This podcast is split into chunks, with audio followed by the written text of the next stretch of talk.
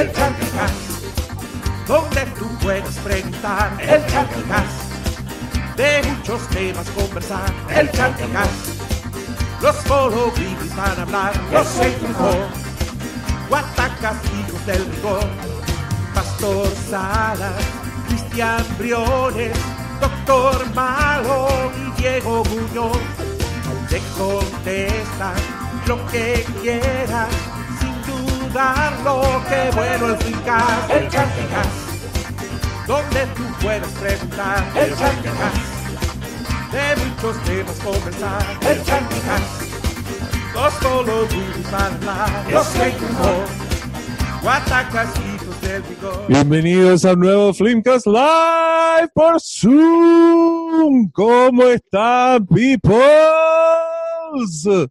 Estoy viendo todas las caras en esta grilla. Oh, hay mucha gente conocida, muchos amigos del Flimcast, muchos aparecidos que nunca había visto en mi puta vida, pero está muy hermoso este evento. Cabros, les habla Hermes Antonio su capitán. Estoy un poco como pulpo, admitiendo a la gente que viene atrasada, que viene llegando, tratando de cubrir todos los aspectos posibles. Y eh, todavía no me pueden ver porque entre tanta preparación no me preparé yo.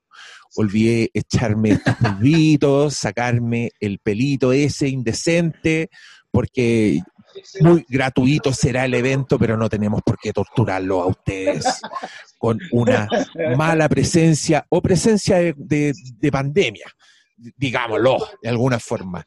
Eh, también les aviso que yo coordiné un delivery de comida para mi persona en este momento y se atrasó mucho y no llegó antes de que empezara esta grabación, así que tendrán la experiencia completa de un Flimcast, como siempre se interrumpe la weá porque llega la comida y tenemos que parar un rato.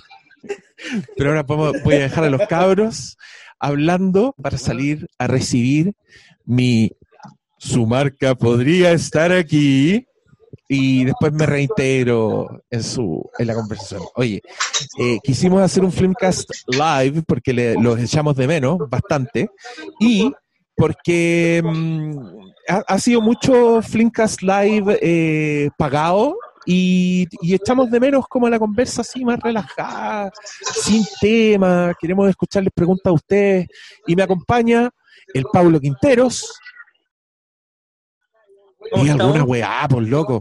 Estoy, estoy preparando el speech porque hoy día vamos a hacer un, una unión para que nos auspicie Mel, Miel Gibson.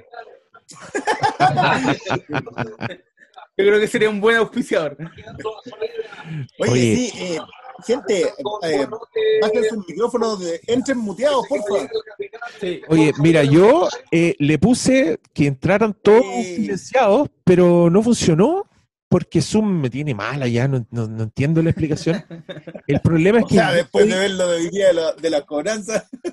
Oye, sí, más encima la, la factura de los weones me están troleando, así como que me cambian las tarifas, es una weá ridícula. Voy a necesitar abogados, así, siguiendo la moda, siguiendo la moda penal, la moda de audiencias. Eh, oye, yo, yo sé que no, no han hecho película todavía y no podemos hablar de Nanito, pero qué temazo, weón. Tenemos que darle las gracias a esa familia que nos ha dado tanto. Ya, yo sigo admitiendo la gente que viene entrando, estoy un poco desconcentrado, así que eh, le voy a dar la palabra al amigo Cristian Brones. Cristian Brones, ¿cómo está? Ah, y a los auditores que están ahora en línea, les recuerdo que en el chat de esta weá pasan muy chistosas. Así que vayan viendo, mira, yo me voy ahí, eh, mientras habla, mientras saludan a los weones, yo voy a leer estos, estos, estos, y ustedes también pueden hacer. Eh, Hola, ¿Me escuchan bien? Porque sabéis que siempre tengo la duda con el, con el audio. ¿Se escucha bien, cierto? Sí, se Es que no he podido... Escucha bien. Estos días configurar la mesa. Eh, nada, pues, la gente que dice que escucha bien, pero se escucha bien. Ya, qué bueno. Hola, ah, ya, saludos, saludos Diego. Diego debería colgarse Diego Marrant o Diego o Hermes Antonio para que lo oiguemos, porque hay otro Diego por ahí a quien le mandé lo. Oye. Puta, que él se cambie el nombre entonces, pues, weón. no, no, pero Diego Muñoz González, por eso no me ubico. Siempre se me olvida todo un segundo mío. Yo me lo cambio. Eh, había, otro Diego. A ver. Ya, ya, dale, dale. ¿Sabéis qué tengo? Eh, yo tengo una petición. ¿Podrían levantar la mano después todos los que, los que pidieron el link en la respuesta, a pesar de que decía el tweet clarito, pedir por interno? Eh, ah, sí. Esa, esa gente amorosa que te contestaba en reply cuando tú le habías pedido que por favor fuera por interno. Puta la weá. Y ahí uno tenía que hacer clic a la página, ir al mensaje, mandarle un mensaje. ¿Por qué son así? ir al perfil, enviar mensaje. ¿Por qué son así? ¿Ya quién fue? Lo buen empezado. Oye, este. no solito. Este es, este sin bingo por si acaso. Este capítulo es sin bingo. Si usted tiene su cartón de bingo esperando, esos son solo cuando oficialmente nosotros decimos bingo. Esto para que no se pusieran a marcar casillas de weas que ya han pasado. Me gusta que hay gente que se está echando al agua, ¿eh? quiero, quiero apreciar eso. Ah, ya. No, pero está bien, sí está bien asumir los horarios y también eh, está bien que el, el, mundo es una mierda actualmente Así que ya sabemos que no estamos funcionando al 100%. Yo estoy así, ya con una pila ridícula, como cuando sacáis las pilas y las mordí, las dejáis al sol, las weá, ese es, como, ese es el nivel. Eh, oye, ahí me cambié, me cambié el nombre para que no haya confusión. ese nombre, igual, ¿sabéis que yo puede que exista algún chupaloriones por ahí? No me cabe la menor duda. se, ha, dicho en WhatsApp por lo menos. es otro Oriones, es otro Oriones. que, ¿Caché que entran así como fantasmas? No, esta weá es rarísima, loco. Yo, no sé quién acaba de hablar, de hecho, pero es, chistosa la weá. Es como estar así, no sé, en un, ah, con los mapes. Oye, el Pastor Salas, ¿cómo está? ¿Dónde está ahí? Está ahí en, en Chazam Comics, ¿qué weá? claro. no, estoy, estoy en la sucursal Santa Julia Fílmico. Ahí estamos. Ordenando los DVDs nuevamente para divertirme. Ahora se me ocurrió, antes los tenía ordenados por, eh, por director de izquierda a derecha, ahora los estoy ordenando por director de derecha a izquierda. Así pasa mi vida en pandemia. Está ahí aburrido, weón. Mientras, mientras tema, cuando, cuando me aburro a escribir libros y esas cosas, y de editar cómics me pongo a ordenar las películas. Ahora estamos ahí, en, pueden ver ahí. por ejemplo, ¿a qué me dedico yo? A ordenarlas por director, pero ahí están todas las de Alex de la Iglesia. ¿Eh? Todo lo que está a la venta en fílmico de Alex de la Iglesia. Oye, sí. ¿Y qué es este, ¿qué es este placement ordinario? ordinario. me metieron un placement culiado ahora mostrando las cagadas, weón. Ya, tírate, tírate, una, tírate una película por último, tírame un DVD. Me conformo con un DVD. Oye, tengo que decir que hoy día miraba tu Instagram de lo de la masacre de Texas. Yo te partía esa, esa, esa declaración de yo no colecciono cosas eh, pero mansa colección Oye, que fue chistoso porque, aunque no lo creas, acá, en mi casa las weas no, están todas juntas, las weas de la masacre de Texas, ¿cachai? Porque el Blu-ray está en una parte donde están los Blu-rays de películas de terror, el mono de peluche está en una repisa lejos, el mono chiquitito está en otra repisa. Entonces, como ayer era la fecha de que aparece en pantalla en la masacre de Texas, o sea, ¿qué día transcurre? El 18 de agosto, claro, el día en que transcurre la masacre de Texas, porque eh, transcurren dos días, creo que 18 y 19, se pasa el 19, pero el 18 son los hechos, y me, y me dio rabia porque, porque esa weá no es un aniversario. ¿Por qué no se han puesto de acuerdo los fans de terror como los de Alien, que celebran un día culiado random, weón, que es como el V426, el planeta, oh ya, ese es el día de Alien, ese es el día de la weá mula. Acá tenemos en pantalla la fecha exacta donde podemos cantar cumpleaños feliz, conmemorar el asesinato de Franklin Hardesty. Oye, eh, está la, está la Natalia ahí de, sapeando eh, desde siempre Halloween en mi corazón, el podcast. Hola, saluda a las 160 personas que te están escuchando y viendo en este momento. Sí, llegó caleta, gente, estuvo buena. nos va bien con la venta cuando es gratis. Sí, estaba, bueno, ¿y por qué? ah, estábamos hablando, sí, no, es que no es colección, Briones, es que es accidental, eso es. Yo no ando mm. buscando weas para comprar así como coleccionista, ¿cachai? Así como, ¡Oy! ¿Dónde está el mono de Leatherface para mi colección? No, de hecho no tengo Funko Pop del mono culeado porque odio los Funko Pop, pero si fuera coleccionista lo tendría, ¿me cachai? Esa es la diferencia. Entonces esto es como mierda que he comprado nomás. No es una colección así propiamente tal. Em, pero en fin, una gran película.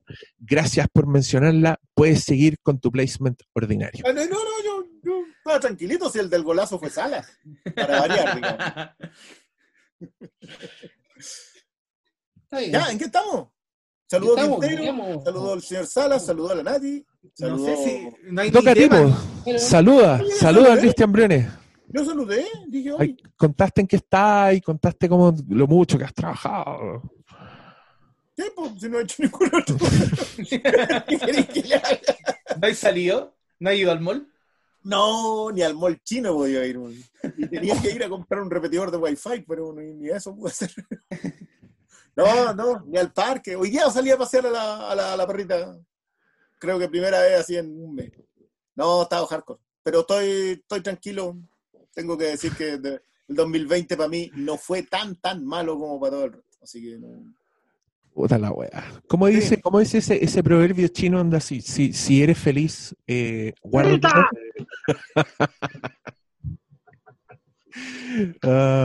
oye, ya, eh, este, encuentro que este podcast nos está quedando como el pico, es súper fome la weá, no hemos hablado de nada, pero la idea acá es, eh, vamos a hacer un anuncio un poquito más adelante, que esperamos sea de vuestro agrado, pero la idea es que ustedes participen. Entonces tenemos que encontrar una forma de darles la palabra para que ustedes nos pregunten cosas y así dirigir la conversación. Eh, veo un señor llamado Rubén Urrutia que levantó la mano, entonces le acabo de solicitar reactivar su audio para que nos diga por qué levantó la mano, qué quiere decir. Rubén, este es tu momento. Ay, yo puedo bajar la mano, qué prepotente. ¿Aló? ¿Me escuchan? Uno, dos, uno, dos. ¿Eres tú? A la perfección. Soy yo desde La Serena, junto a mi amigo Letterface aquí presente, eh, pidiendo el 18. Excelente. Está desarmado, está desarmado, tengo que volver a armarlo, pero bueno. Ese yo no lo Oye, quería. Sí, lo compré ahí por el 2000, por el, cuando estuve en Santiago. Oye, quería preguntarle si vieron El Colapso, esta miniserie de ocho capítulos en plano secuencia, que una, una miniserie francesa. Y si no, dejar la recomendación, porque la verdad que es bastante sorprendente el trabajo que se ha hecho eh, en distintas eh, locaciones y distintos días. Vamos viendo cómo colapsa y cómo cae el, el sistema, digamos. No explican mucho, pero eso quería, quería comentar, si es que habían visto aquella serie y si no, dejarle la invitación hecha.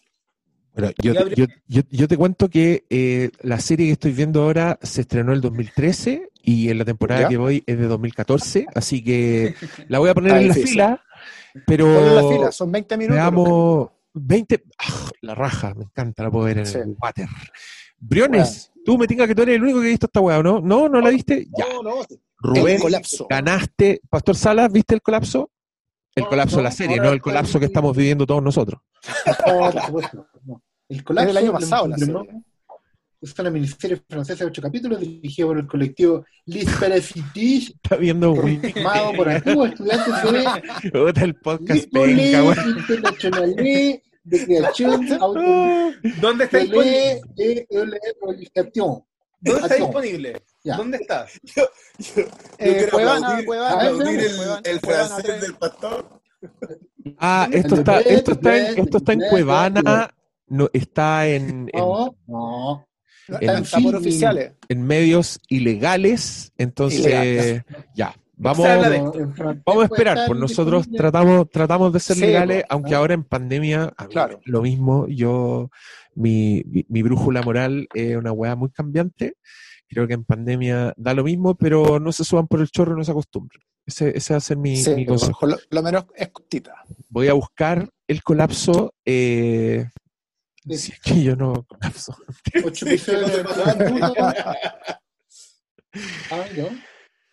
Ya, recomendada, démosle la mano a otra persona. Lo siento, Rubén, te fue mal. Muchas gracias por participar. Eh, ya, ahí hay una mano. Hay un señor. le fue mal. Hablando de series que no han llegado de forma legal. Viendo, viendo que jamás hacemos en este, en este espacio.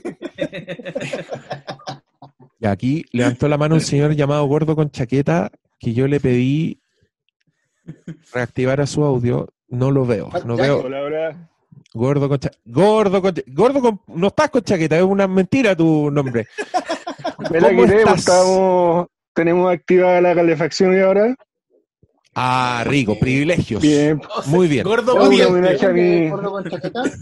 Es un homenaje al maestro Chris Farley. Ah, Chris Farley, un gran comediante fallecido que en efecto en muchas de sus películas usa chaqueta. Chiquitita. Eh, mira, te cuento. Hace poco me estuve repitiendo el filmcast de Bram Stoker's Drácula, ¿por qué dice? Y me acordé que el Pastor Salas prometió que iba a contar historias de cierto videoclub que está en Estación Central. Oh, pero, en la caseta. Pero Pastor. Y aprovechando que Filmcast como tema libre. Ah, el que está, el que está al lado de la caseta de los carabineros. El mítico. Ese de cuyo nombre no hablamos. ¿Ah? ¿Era, cliente de ahí usted? ¿Arrendaba ahí? Eh, ¿Pasaba a arrendar? No, porque no. No, pero pasé muchas veces por ahí. ningún lance internacional? No, no, no que yo sepa. Esto no, no me huele bien esta entrada. Esta introducción tiene su. al parecer habían historias de primero de mayo. Ah, sí, claro. No, yo, yo esa, esa historia. ¿Algo para compartir? Está, está, pronta a publicarse en un libro, digamos, en la historia primero ¡Gol! Oye.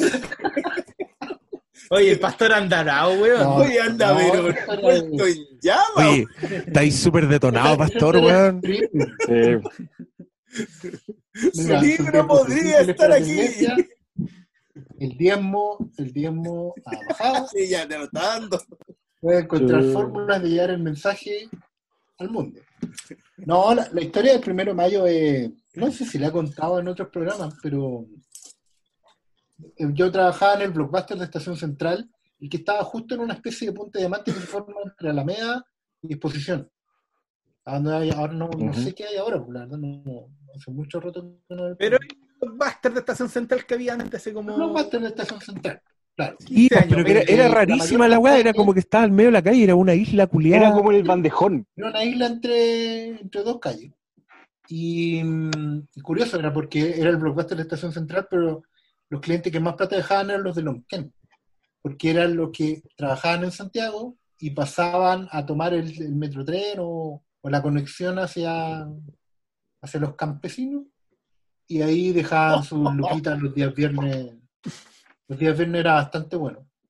Pero me acuerdo que para un primero de mayo hubo una, la, clásica manifestación del Día del Trabajador, yo tenía turno en la tarde del primero de mayo. Entonces yo entraba a las 3 de la tarde a, la tienda. Y voy llegando, venía yo vivía en Maipú en ese tiempo, entonces de la micro me bajaron por ahí por, eh, por el templo angélico, por el terminal de buses, porque ya no se podía entrar al sector de estación. Entonces empecé a caminar por la Alameda, entre la marcha y todo. De repente voy viendo que el local está sitiado. ¡Sitiado! Entre señores de verde y otros señores encapuchados, y el local estaba un poco sitiado. La cosa es que tuve que hacer un rodeo para poder llegar, y cuando voy llegando me voy dando cuenta de que había sido saqueado. ¿Qué tiempo aquello? Mi, templo del trabajo, con esa enorme vitrina de muchos metros cuadrados, porque era más, o menos una vitrina completa, había sido saqueado. Entonces yo entro y estaba ahí en el interior del local el Lance Internacional, que en ese tiempo era mi jefe, con salud, y, su buen amigo, que era un pan de Dios, eran como policía bueno y policía malo. Y, y yo era el weón que filmaba la película. Y entró y me dice, ya, cooperaste, te tenés que quedar a hacer inventario ahora ya. Eso implicaba quedarse toda la noche hasta el otro día. Yo dije, pero ¿cómo esto? Eh, ¿Qué pasa? Eh, ¿Cómo me va a obligar a, quedarme a trabajar si no están dadas las condiciones? Está la vitrina rota. se llevaron la máquina de los helados. Van a estar repartiendo helados en la, ahí en Luz. Hace calor. No, eh, ahí era un día soleado. Entonces el jefe me dice, bueno, eh, si te quedas te conviene, así que quédate. Ya, ok, me quedé, era soltero, sin hijo, necesitaba el dinero, etcétera, etcétera. Y promediando el inventario, el Lanza Internacional, que era mi jefe, se me acerca y me dice, tú entiendes que nosotros tenemos un margen de pérdida asignado a este local. Este local, por estar ubicado donde está, pierde plata todos los meses esta cantidad de plata. Entenderás que con el saqueo ese margen de pérdida aumentó.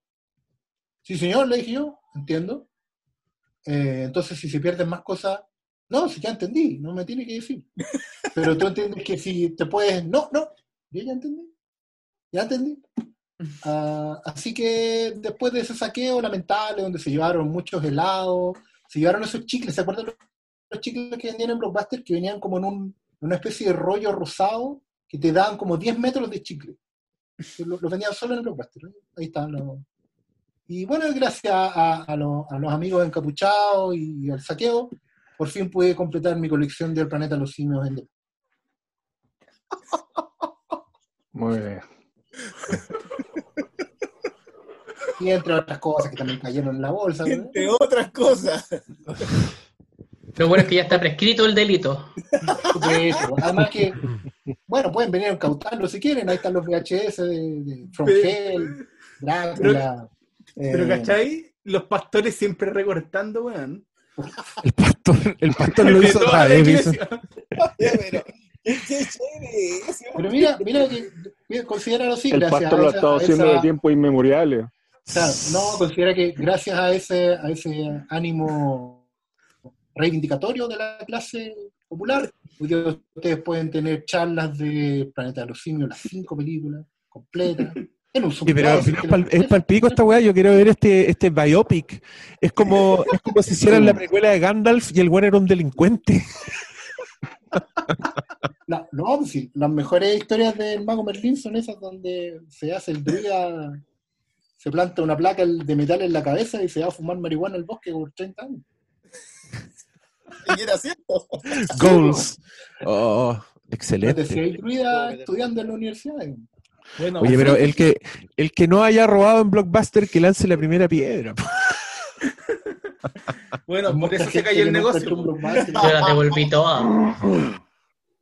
Loco, yo trabajaba, yo trabajaba en Blockbuster y teníamos contraseña de administrador. Ah, mira la weá, pues dejaban al gato cuidando la carnicería.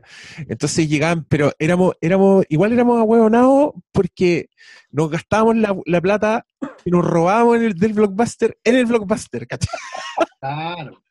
Entonces, era como el crimen perfecto. No, pero con la contraseña de administrador lo que podíamos hacer con mi, con mi colega, que no mencionaré para, no, para que no le caiga la demanda de Blockbuster, eh, llegaban películas nuevas, ponte tú, que costaban, no sé, 8 lucas, y nosotros con nuestra contraseña de administrador la dejamos en lucas, como previamente vista, y la comprábamos y después volvíamos a dejar el precio como estaba. ¿Cachai? Entonces lo que hacíamos era que nos comprábamos un estreno a precio de huevo y la weá no faltaba en el inventario. Nada, bueno, el crimen perfecto la weá. Si algún día vuelve Blockbuster, ahí saben cómo robar. Yo, te voy a decir, ¿Puedo meter la cuchara, cabrón? Acevedo, Acevedo y Acevedo quiere meter la cuchara. ¿Tenéis pinta de ah. abogado? Eh, no, nos, vaya, para nada. nos vaya a anunciar una querella, weón. de hecho, no, de hecho, de hecho, si a ustedes los meten preso por esa weá, yo también me voy porque yo también trabajé en un blockbuster y esa weá se hacía. Todos los inventarios se perdía una película. Mi, colección, mi pequeña colección de DVDs que tengo eh, puede, puede afirmar eso. Todos los meses oh. una película nueva. ¿Qué onda? pero, el auto la, alarma, la doble wincha alarma pegando. Con, con esa con esa wincha con esa huevita café que está abajo que tiene que meterla en una caja una caja de mierda que no se abría nunca Bueno, Pero sí, usted, u- ustedes saben, cabros, la próxima vez que escuchen como, uy, el streaming mató a Blockbuster, ahora saben la verdad. No, matamos unos guatones, guatones culiados mataron Blockbuster, robándose las películas, comprándose, yo, yo la huevonaba ahí, oh, la- The People vs. Larry Flint en VHS, comprándome esa wea a precio, a 9.90. Oye, pero que dice los jefes eran una mierda, weón. Podía, podía, podía morir un weón al medio del pasillo, pero bueno, llegaba el jefe y te ponía una mesa con película encima para que no se viera y seguía ahí trabajando. Oh. Ac- Acaban de mostrar una, un, un DVD con la wincha pegado. Los Oh, DVD, oye. no, y el que trató de sacar esa wincha y se echó todo el arte, weón. No, No, era un hueveo. Pero bueno, así murió con Blockbuster. alarma que no caen en ningún lado. Son muy altas. Pero está, está buena, están buenos estos relatos de, de relatos salvajes, de pasados en el blockbuster y de por qué la verdadera razón de que blockbuster se fue a la mierda. Oye, tenemos ahí, el Pedro Pizarro está mostrando weas de blockbuster, wow, qué bacán. Bueno, yo, tra- yo trabajé mucho tiempo en blockbuster, lo pasaba súper bien, pero me gustaban las películas, entonces ese era el problema. La, que yo- yo- pero estaba yo ahí atento, así, cualquier afiche, cualquier wea, en verdad, por eso trabajaba en la wea. sí. Sí, po.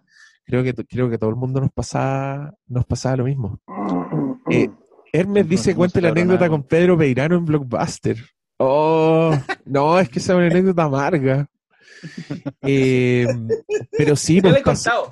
sí le he contado, sí le he contado, ya se, ya se la saben. Pero el cuento corto, ah. yo era muy fan de Peirano y el one fue al Blockbuster en que yo trabajaba y se compró Fargo en VHS. Y yo amaba Fargo, entonces que el weón grosso estuviera comprando una película que a mí me gustaba era muy bacán. Hice una weá que nunca hice desde entonces, de hecho, y como que le, le, le fangirleé. Le dije, oye, nosotros, ah, te encontramos súper bacán, como que lo, dije en plural porque estaba con mi amigo que también le gustaba. Y le dije, acá en la tele siempre ponemos tus programas y esa película es súper buena. Y el weón me dijo, ah, sí, más pesado que la chucha. ¿Qué le costaba ser buena onda?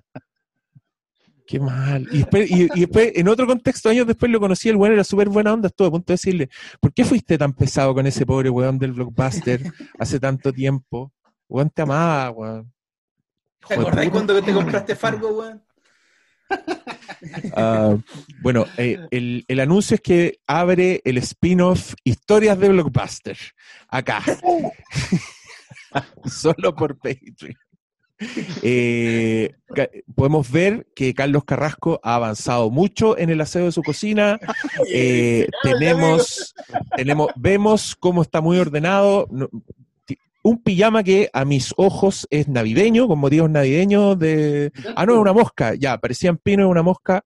Muy bien, creo que es un gran ejemplo. Sean como Carlos Carrasco, manteniendo el hogar limpio, mantenemos la mente limpia. Ya, hay una... hay- Muchas gracias, Hermes. Me gustó porque efectivamente así como ustedes ven cómo hacemos nosotros los podcasts normales, digamos, ahora estamos viendo lo que hacen ustedes cuando escuchan los podcasts. Se confirma. Así que Aquí, ahí yo- a- ahora a- yo, yo me tengo que ausentar unos minutos. Eh, prosiga. la comida, ¿viste? No, si está. Hay, ma- hay manitos levantadas. Oh, ¿qué le pasó a Don Briones? No, estoy acá. Oh, Te- Te convertiste en un cable USB. Es es momentáneo, ahí volvió. Sí. Oye, ¿qué, qué hacemos para rellenar malito mientras tanto? Normalmente aquí, cuando se pone pausa la Podemos grabación, cantar. normalmente en este Podemos cantar. ¿cierto? Podemos cantar, podemos, La podemos canción, de, no, la canción de ellos sobre Hernán Calderón.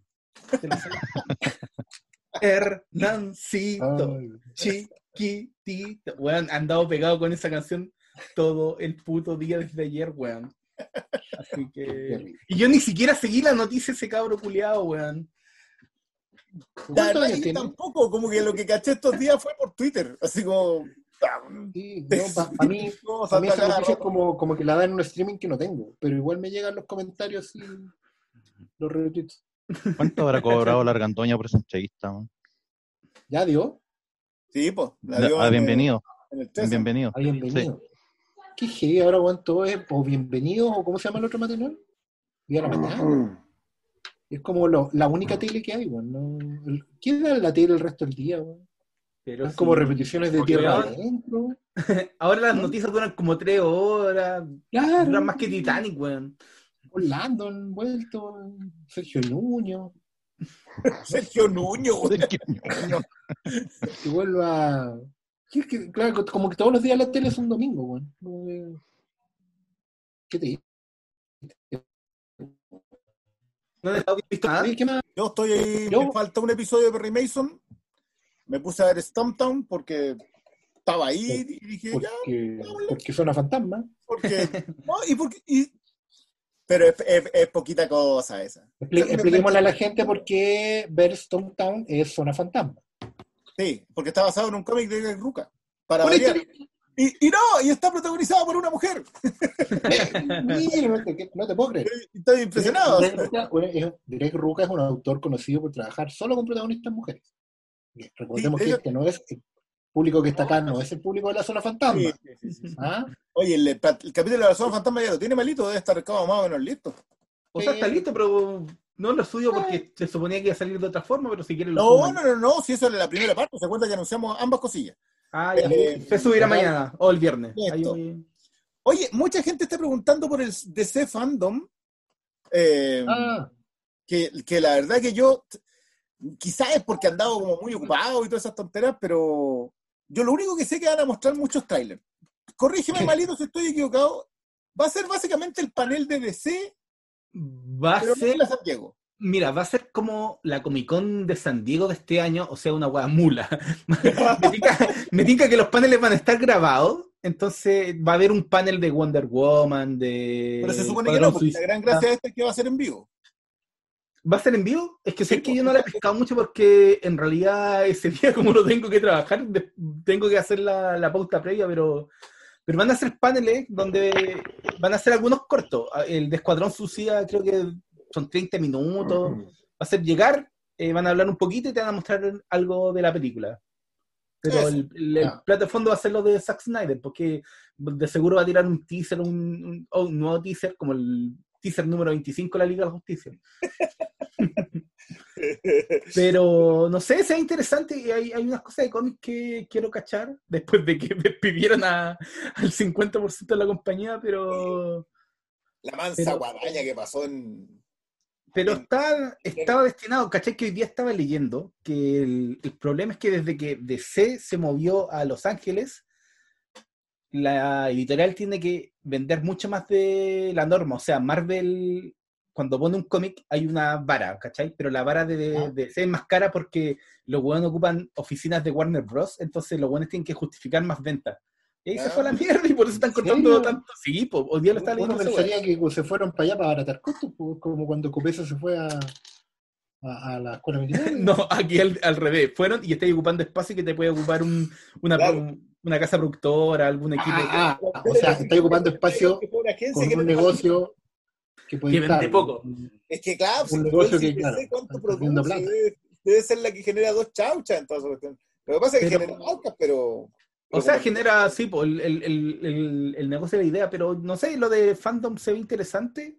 Yo lo voy a ver igual porque es parte de la pega, pero pero más allá de como material nuevo tampoco tengo muchas expectativas porque ¿qué te van a mostrar? Un teaser del Escuadrón Suicida de...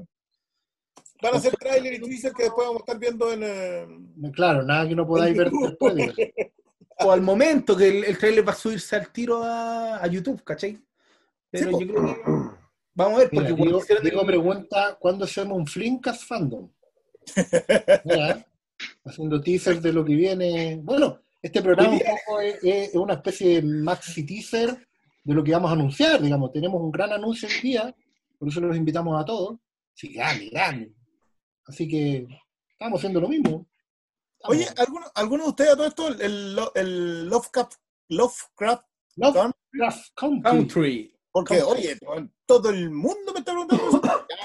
me, salió largo el capítulo, empecé a verlo el lunes y todavía no lo termino. yo lo vi, yo lo vi en vivo y como que dispara para muchos lados la serie.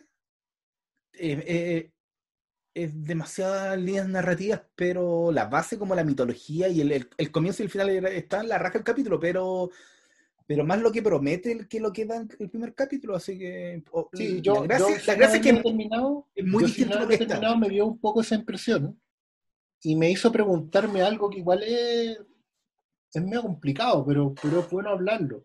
¿Cuál? ¿Para qué estoy viendo esta weá? Esa es la pregunta. ¿para qué claro, ¿por, qué me subo al carro? No, es que hay un, hay un tema con, eh, obviamente, los últimos años hemos asistido a mucha reivindicación de, de, de, la cultura afroamericana en, el audiovisual. Ha habido mucha reinterpretación, nuevos puntos de vista, eh, y algo que pasa en Lovecraft Country, que es, County, que es como la historia que ya conoces, pero desde el punto de vista de este otro grupo, que siempre ha estado postergado. A mí, de hecho, el comienzo del, del, episodio, que es cuando este chico, un chico negro, digamos, está leyendo cultura, está leyendo entretenimiento, cultura pop, que normalmente está asociada a blancos toda la vida. Está leyendo John Carter de Marte. Yo soy fan de John Carter de Marte pero tengo súper claro que es una obra de hace más de 100 años y que tiene mucho de supremacismo blanco por donde la viví. Entonces, no es algo que tú te imagináis a un negro leyendo y siendo fan de un cartel. Entonces, desde ahí hay una propuesta que es bien interesante en cómo esta otra, esta otra sociedad que ha quedado fuera del culto eh, se integra. Lo que sí me hacía preguntarme la serie a medida que la estaba viendo era hasta cuándo este, esta, esta necesidad reivindicatoria valida la historia per se. ¿Cachai? No sé si me explico, porque tiene que ver con que igual son historias que ya hemos visto. Claro, no protagonizadas por negros, es verdad. ¿Cachai? No vistas desde el punto de vista de la comunidad afroamericana, pero ya son varias. Como que en el último tiempo se han ido repitiendo harto y, empiezo a sentir que eh, se hacen menos atractivas en la medida que es la misma historia contada una y otra vez. Y el atractivo de ver el, el punto de vista desconocido, que ya no es tan desconocido, se empieza a diluir un poco. Sí, sé que yo creo que el, lo interesante de la serie es cómo entrelaza como un misterio familiar, que es como el que menos me interesó con todo el tema de mitología craftiana, ¿cachai? Entonces, como que por ahí va la mano, pero si lo poní al lado de Watchmen, que de repente hay teclas similares que tocan, eh, la otra es muy, muy, muy, superior. La, la, gracia yo creo que es algo muy distinto a lo que está hoy día en, pantalla, así que además que la calidad de, diseño y de todo está a otro nivel, entonces yo no sé, yo le voy a dar una oportunidad, pero el primer capítulo no me enganchó mucho. No, yo, igual tengo por norma tratar de ver los tres primeros, siempre, de, cualquier cosa.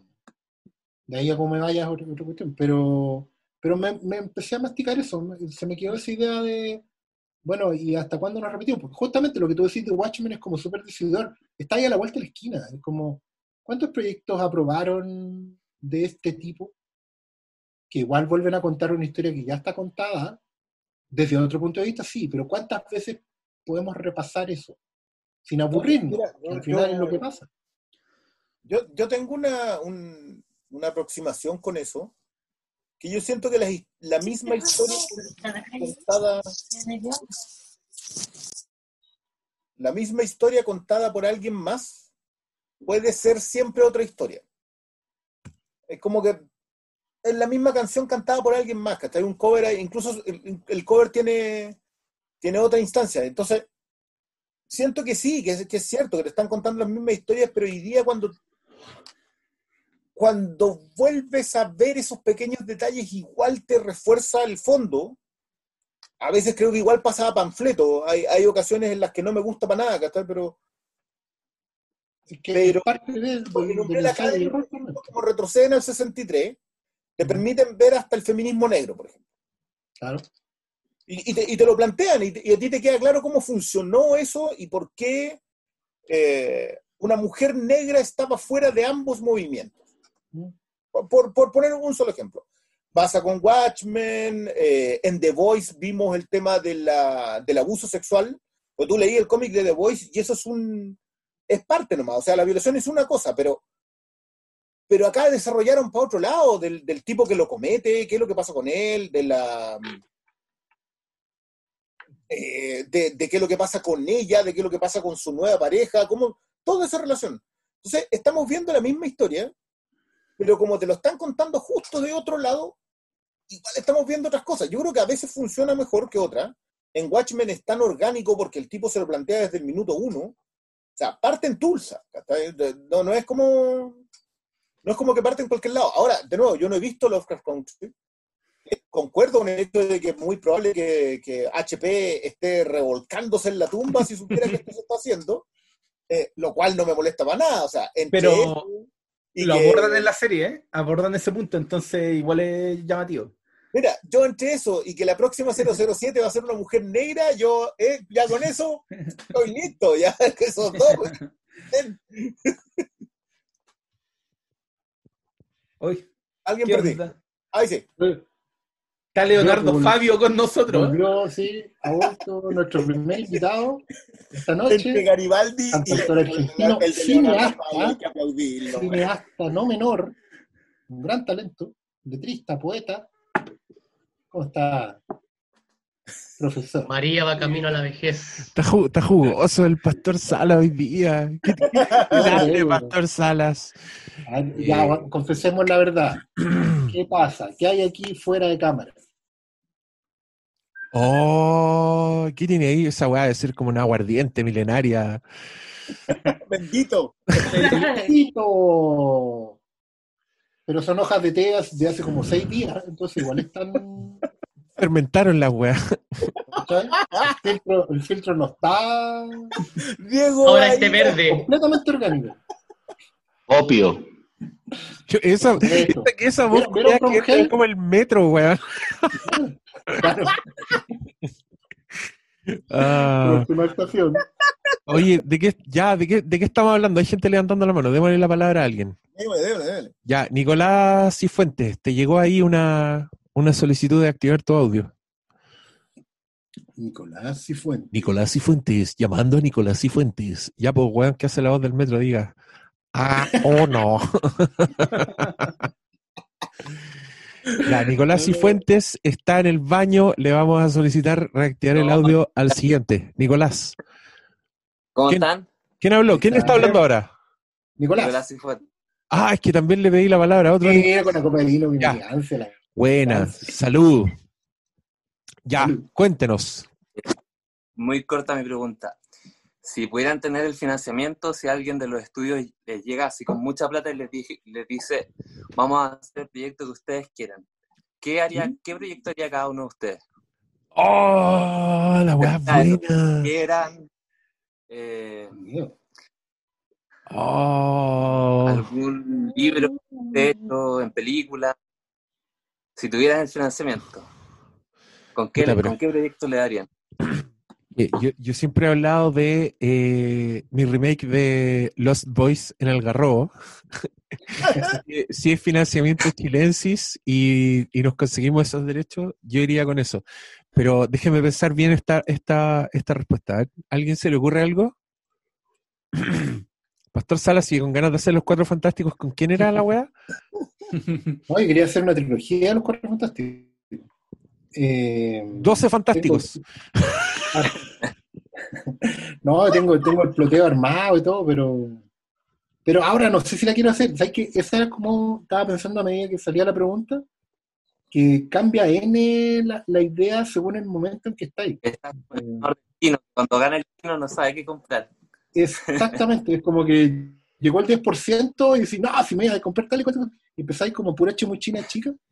Y, Sí, como que me dan ganas de financiar no una, sino varias películas, ya que están tirando presupuesto para tanto presupuesto. Eh, empezáis a hacer como bicicletas mentales, eh, con ideas. No sé, depende del estado de ánimo, porque, claro, como dice el Diego, yo haría la trilogía de los cuernos fantásticos que tengo en la cabeza hace años, pero encuentro que es re mal momento para hacerlo. No le iría a lo bien que yo quisiera que le fuera. ¿Cachai? Ahora haría películas de, tengo ganas hace tiempo, tengo una historia, tú, que es de un, una historia de terror en un edificio, así como, como los guetos verticales. Entonces, eh, ahora me dan ganas de hacer eso, por, por las circunstancias, porque está toda la gente encerrada, ¿cachai? Cómo, cómo reinventar el, el, terror desde la conexión, eh, si estáis seguros de con quién estáis hablando al otro lado de la pantalla, si podéis confiar en, los sentimientos que te transmite la otra persona, cosas así, ¿cachai? Estoy como... Eh, acá están diciendo Chilean Crime Story, Calderón versus Calderón, le critiqué Origins, el Silmarillion. Las historias de terror del campo chileno. Oh, esas weas son buenas, loco. Eh, The Rise and Fall of Carol Dance. a mí, oh, a mí, bueno, yo también he hablado de esa película. Yo quiero hacer el Holocausto Ewok. Es un, es un, es un gran fanfiction, háganme caso. Cabros, piensen, en esta wea. La última vez que el, que el casco de Darth Vader apareció en el regreso del Jedi estaba en una pira en la luna santuario de Endor, lugar, hábitat de los Ewoks. En la primera película de Force Awakens, Kylo Ren tiene el casco de Darth Vader. ¿Qué significa? Que el One bajó a ese planeta, se fileteó a todos los Ewoks, loco, no dejó a ni uno con vida. Esa película quiero hacer yo. Sería la lista de Schindler con Ewoks. Ahí está, mi financiamiento. Obviamente va a ser la última vez que me van a dar todos esos millones de dólares, porque después de hacer esa weá. van a decir qué estábamos pensando. Con, con abrigo rojo. Sí, completamente. Eh, ya tenía que salir un nerd culeado a arruinar la magia. Fue un Fett el que pilló el casco en la novela El Skywalker en la luna de Zulandor. Ya, filo, ya, no hago la película entonces. Ya, contesten. Briones, ¿qué harías tú? Resucitar a Sam Peckinpah. Claro, si tenéis presupuesto o cualquier cosa. Lo clonáis. No sé, yo, yo jamás creo que me, agarran así, pero. Pero heavy con la pregunta, no, nunca se me hubiese ocurrido. Eh, es que igual yo, yo soy de los que cree que en Chile hay harto material para hacer. Pero yo lo, lo, creo que lo dije alguna vez, que creo que la... Eh, que Valdivia tenéis para hacer un, una historia, tenía un neo-noir hecho en Valdivia. Eh, hay que mirar, agarrar la tasa de, desaparecidos y listo. Como que podía ser la historia que queráis allá. Y llueve todo el día y todas esas cosas lindas que tiene esa ciudad. Entonces, como que, como que te da para hacer eso. Ahora, el, tema es que igual siento que, que los géneros se van agotando rápido, por eso como que el twist chileno eh, a mí me parece entrete, ¿no? Lo que dice este por ejemplo, de los Boys en San Antonio o en... Agarró. Agarró, a mí me funciona, yo no... Y una de zombies en Valparaíso. Igual acá se puede hacer, pero es lo que alguna vez te lo comenté a propósito del aura y de, o sea, de Bielinski en general. Que lo que hizo él fue hacer películas de género, pero las hizo argentinas, las dos. Eh, y yo siento que acá de repente lo que tratan de hacer mucho es hacer una película que no es chilena propiamente. Eh, y me falta eso, entonces como que si hicieran probablemente tendría que funcionar con, no sé, con Paco Charcha, ¿cachai? Como con malos investigadores que... Ya, vaya a ser Fuerza Especiales 3.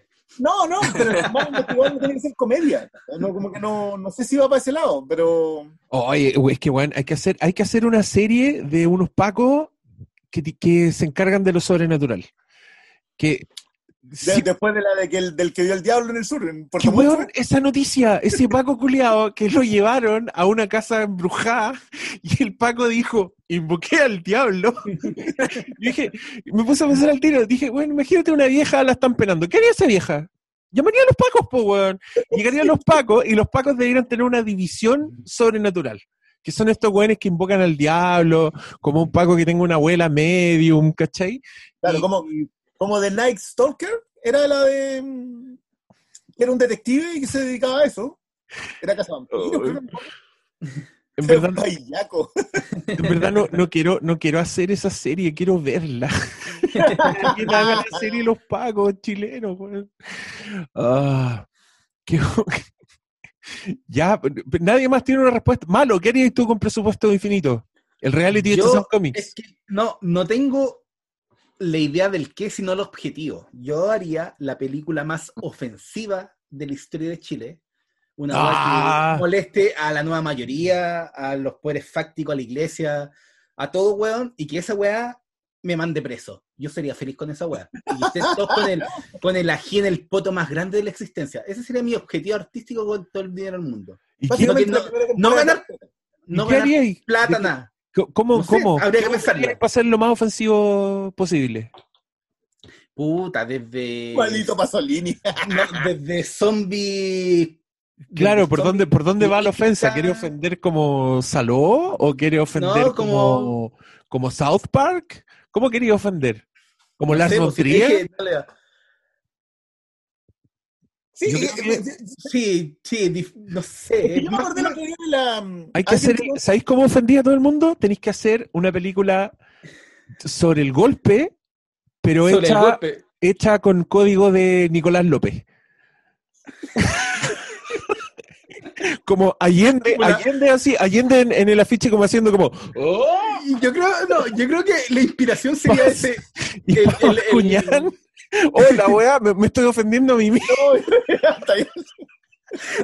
No, yo creo que sería como la inspiración del segmento de Planceta, en Pero sí, donde es que eso- Pino- Pinochet y Allende quedaban como amigos, bueno, No, era, era maravilloso eso. No, era, el, era el golpe según el punto de vista de la derecha. Esa, esa cuestión. me- Fíjate que yo el otro día alguien dijo que Plan Z hoy día no podría existir porque estarían todos ofendidos y los taparían de querellas al, al otro día. Y estarían todos cancelados y funados, que no es muy lejos de lo que está.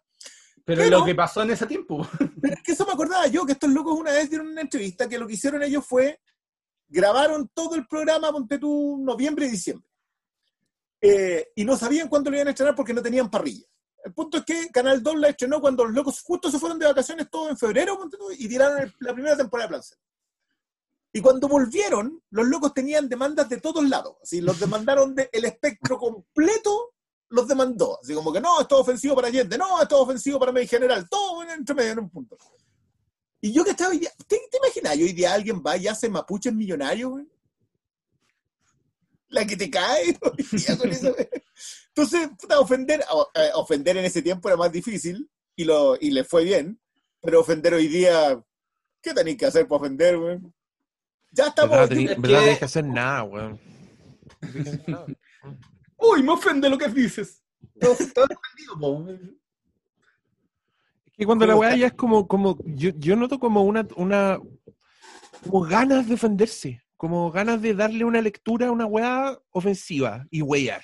Como que Es esa por weá veo, entonces, se me el por venir de hoy te acordáis, pero era gay, yo me acuerdo de haber visto ese weón que tenía como un, un- el presidente del porvenir de Chile, que era como un abogado, que era un weón, Con lente. saco sí. weá, era un weón que daban ganas de golpearlo. Francisco weón- Javier Donoso se llamaba. Sí, ¿Eh? ese weón, ¿cierto? Sí, Sí. Ese weón lo, lo llevaban como a los programas y el weón de- decía en televisión por qué nadie podía ver la última tentación de Cristo.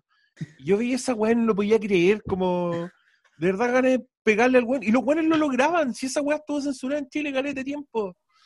Y la, y la demanda que pusieron en tribunales era a nombre de Jesucristo. Oh, no, no entiendo, no entiendo cómo llegamos a este tema, pero bienvenidos. De las cosas que hacen. Era, ah, era por la película Ofensiva de Malo, nos fuimos como a Plan Z y toda esa weá. Sí, yo creo que Plan Z hoy día. Es que, weón, tenía weas gay, Plan Z. po. E, Ese programa que era como. El sketch, que era un programa como maravilloso, pero en vez de animales era, era gente pobre. Eh, eh, estos hermosos pobres se llama. Estos locos pobres. Esa weá era terrible. Como, y los weones tenían que decir, como. eh, cuando el pobre tiene frío, ¿qué hace? Y dan alternativas, igual que es maravilloso con los con elefantitos. La weá que raja, po. Bueno, sí. Dubidú, dubidú, daba, daba. Eran buenos. Tengo una pregunta, joven. ¿Quién, quién está hablando, eh? Yo. Ya. Yo, yo, yo, yo. Y tú te diste la palabra a ti mismo. Sí, po. Es que la gente que entra, entra de- desmuteada y no, no tiene la, los no, modales. pero es que, es que hay, gente que hay gente que está levantando la mano, entonces Diego, te acabo de silenciar, lo siento. Eh, Nicolás J. Vogt está en la fila. Muy Nicolás, eh, Diego Fredes levanta la mano y va a estar en la fila de gente que le vamos a dar la palabra. Perdón, espero no ofender. Ya, Nicolás J. Hola. Eh, sí, ya tenía mi, mi hermano virtual, me iba, me iba a cansar. la, la pregunta que les tengo es que como antes estaban hablando de mm, como estas alternativas de streaming que eran como medias piratas versus las más legales. Eh, les Las más legales. ¿Son Claro. legales o no son legales? Bueno, ya, sí, toda la razón. Que- Quería preguntarles si es que habían visto algo de los festivales que han salido últimamente online y gratis, como el FEMCINE, el SAMFIC, y ahora que se viene FIC Valdivia, el FIDOX, en donde como que igual hay películas de todo tipo y todo es gratis. Entonces quería cachar si es que habían visto algo como por esos medios alejados de como del mainstream más, más ñoño que, que tanto nos reúne. Eso.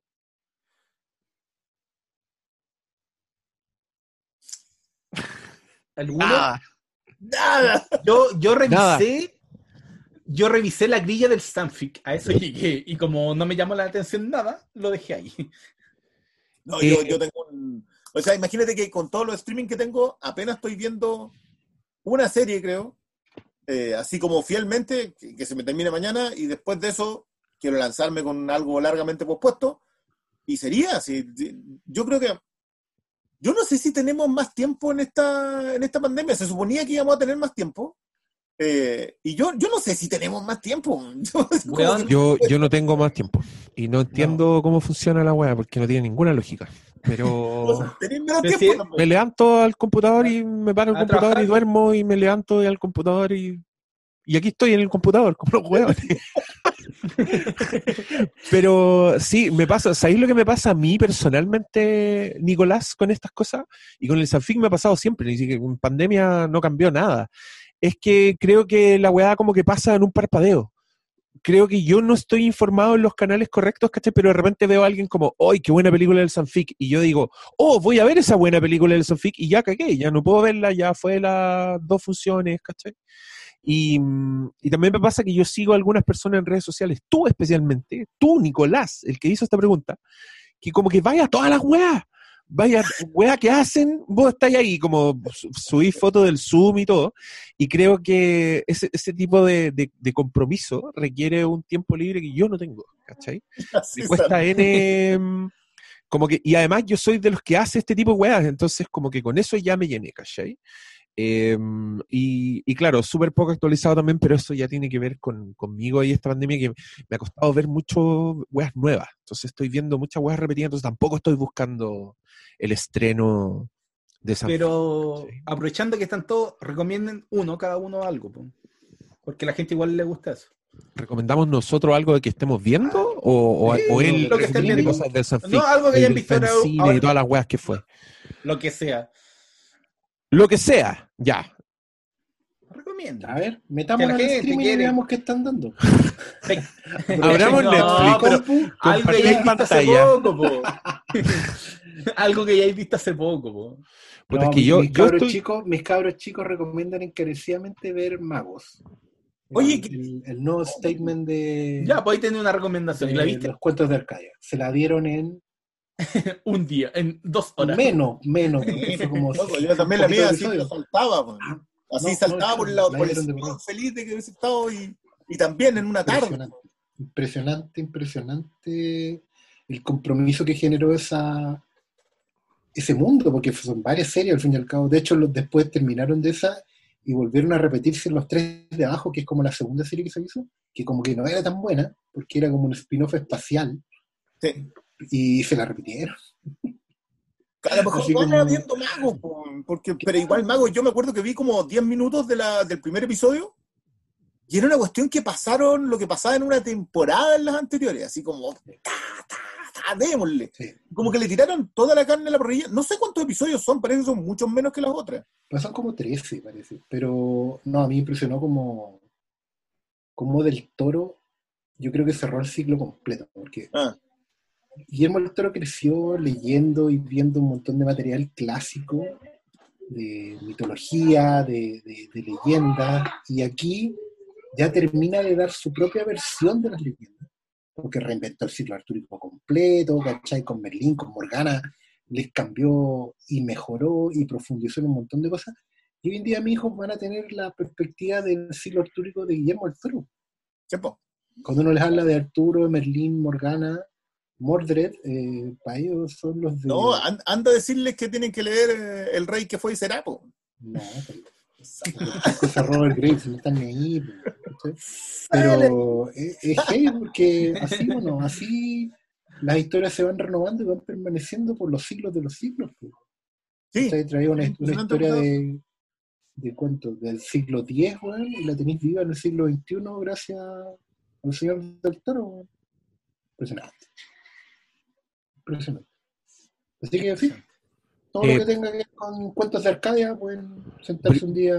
Briones, tú estabas viendo, dijiste que estabas viendo una serie que te recordaba lo mucho que te gustaba Chinatown. Eso Perry fue Mason. un, un tweet, es Perry Mason.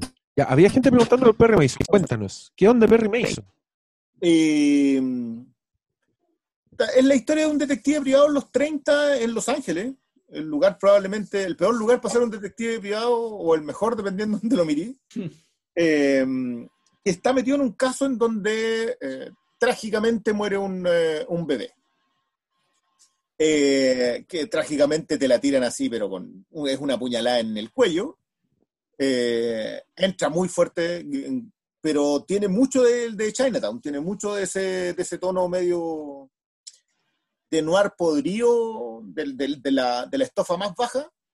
Personaje así afiladísimo, o sea, mucho, mucho diálogo y bien escrito, el personaje súper bien definido, John Litwood está tremendo, eh, el Matthew Reese está muy bien, pero cuando escribí eso yo iba a poner en el episodio 5 y a, en el 7 o en el 6 da un giro que yo quedé muy feliz, estoy muy muy contento con esa con esa serie. Son ocho episodios nomás, así que pero es de esas series que, que, que yo sé que, la, que yo voy a estar ahí pegado revisando, re-revisando personajes que han estado escritos muchas veces. Hay que, de hecho, de lo que hablábamos, del, del- de la misma vieja historia contada desde pequeñas perspectivas distintas. Acá el personaje del negro es un negro en los 30 en Los Ángeles. Eh, todavía cargan la herencia del western en, lo, en la policía, todavía cargan la herencia de lo de los rompehuelgas, hay un montón de cuestiones así chiquititas que funcionan muy bien. La, el personaje femenino una, es una perlita, la señora Street, pero lo de John Litwood weón, es, es, es otra cosa. No, pero Perry Mason está tremenda. Me queda un solo episodio y estoy feliz. Creo que es mi favorita del año, de lo que va este año. ¿Y te acordáis de la versión antigua? Es que yo me acuerdo de una Perry Mason que era como un gordo fiscal. Pero Perry Mason era un abogado. No, pero no, era Sí, fiscal. Perry Mason, el clásico, él era un- es un abogado. Ya. Ahora no sé si este detective se ha convertido en abogado o es Perry Mason la canción de Ozzy Osbourne. Loco, yo eh, eh, escucho Perry Mason y, y de fondo hay así. Oh, sí.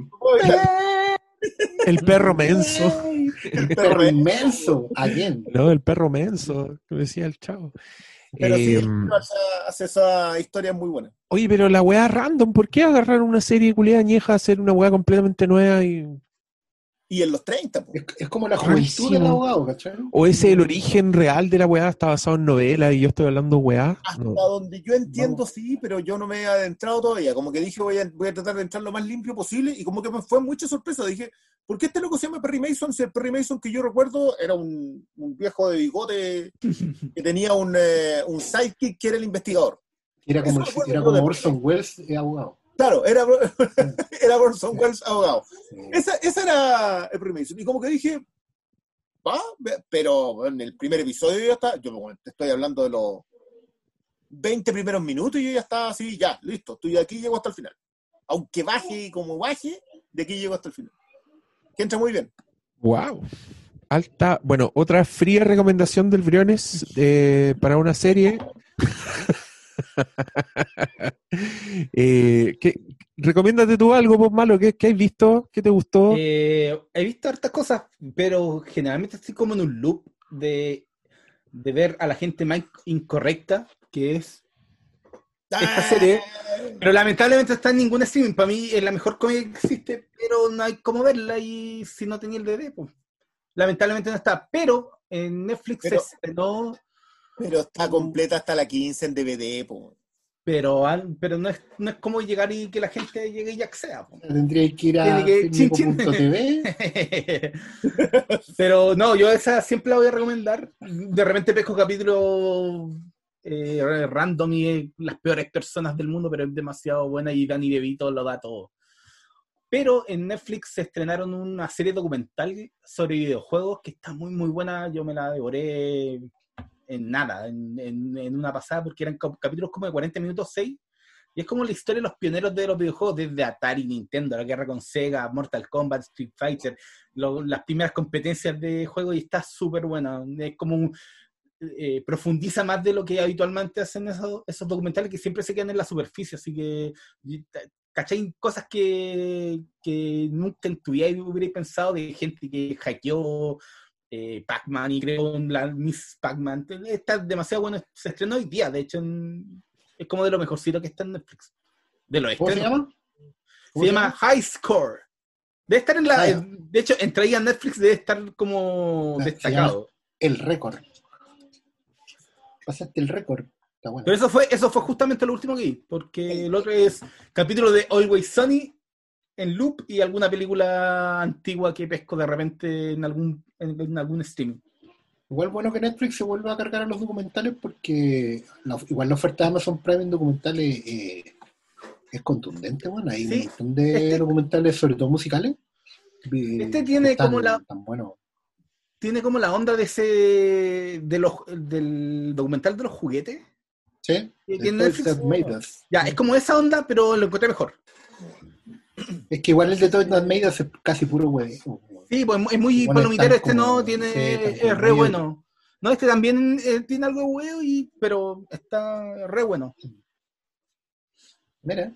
Así que... Eh, oye, hay gente que está nombrando Barry en el chat, que están pidiendo que hagamos un ah. capítulo de Barry. Barry es increíble. Creo que la hemos mencionado con el Briones a la pasada en capítulo, no le hemos dedicado un gran capítulo, pero si hemos hablado de Barry, le hemos recomendado, es una comedia finísima que la escritura y la actuación de la weá no se puede creer, es una historia bien inusual. Eh, básicamente un asesino, un sicario se engrupe con que es actor al mismo tiempo que tiene esa, esa trama, está teniendo una trama como de thriller donde unos mafiosos culiados que igual son muy graciosos pero muy violentos eh, van, van a chocar con él en algún momento y pasan weas muy graciosas, pasan weas que no se pueden creer y, y, es bien indefinible Barry, weón. Como creo que es una serie que solo podría estar en HBO porque es tan violenta como es chistosa, pero la weá no. Es, es, en serio su violencia y pasan weas heavy y, y, te cagáis de la risa y no podéis creer que cae como en esa weá de, los mafiosos que son graciosos. Los villanos de la weá son muy graciosos. Pero es, es, es difícil de explicar porque no es ridícula, ¿cachai? No es una weá que que, que, que tú digáis, pues tú te sintáis seguro, por ejemplo. Como que Barry es una serie donde cualquier hueá puede pasar porque es muy violenta y tiene códigos de, de drama en ese sentido, pero, pero no deja de ser comedia. Buena esa hueá, es de HBO, véanla. Eh, Legión también, sí, pues esa es la media recomendación, pero yo todavía no termino Legión, me falta. ¿Tú terminaste Legión, Briones? Me quedan tres episodios. Oh. Pero, pero, ojo que yo aquí con Legión tengo que confesar algo los estoy esperando a ustedes. Porque igual ah. que no. Porque si veo el final de Legión, todo el mundo dice, pucha, si el final de Legión, veis el final de Legión. No, si los cabros son fanáticos de Nueva yo los voy a esperar. Si, y eh, ¿cuánto, ¿Cuántas horas le hemos dedicado a hablar al hombre? Mínimo que le dediquemos a esperar no cuesta tanto. Sí, no, hay que seguir. Yo también reconozco que he pensado mucho en Legión porque, eh, bueno, como si me siguen en redes sociales, saben he alumbrado caleta con que estoy viendo Hannibal de nuevo. Y Hannibal es una serie hermosa, es una weá que no se puede creer la sofisticación del, del, del visual de la weá, pero que también tiene muchos momentos que son imágenes mentales, como que son escenas mentales, imágenes de pesadilla, como que está ahí adentro de la mente de algunos personajes. Y esa weá es muy Legión, me hizo pensar mucho en Legión. Dije, no me había caído la teja que Hannibal es un antecedente de Legión, ¿cachai? Así de, así de directo. Y me dieron todas las ganas de empezar a ver Legión de nuevo porque son weas que son demasiado únicas. A mí, tanto Hannibal como Legión me hacen sentir que, ¡ay, qué suerte vivir en esta época de tele, weón! En esta época en que estos weones empezaron a hacer esta weá en televisión, donde te podéis dar el lujo de ver, loco, 13 horas de, de una temporada de Hannibal donde la weá está ahí en un estado febril, ¿cachai? Que creo que también me pasa con Servant. Eh, creo que esas tres series son, una- un- son como unos estados mentales rarísimos que como que inventan una dramaturgia que yo nunca había visto. Y lo que es fascinante, ponte tú, de, el de Hannibal, que los locos agarran un, un personaje que yo conozco, ¿cachai? Que ya está en la cultura popular, que viste El silencio de los inocentes, que viste Manhunter, pero le dan una vuelta a los weones como de adentro para afuera. Y en una serie que está mirando, loco, no está mirando El silencio inocentes, está mirando The Shining.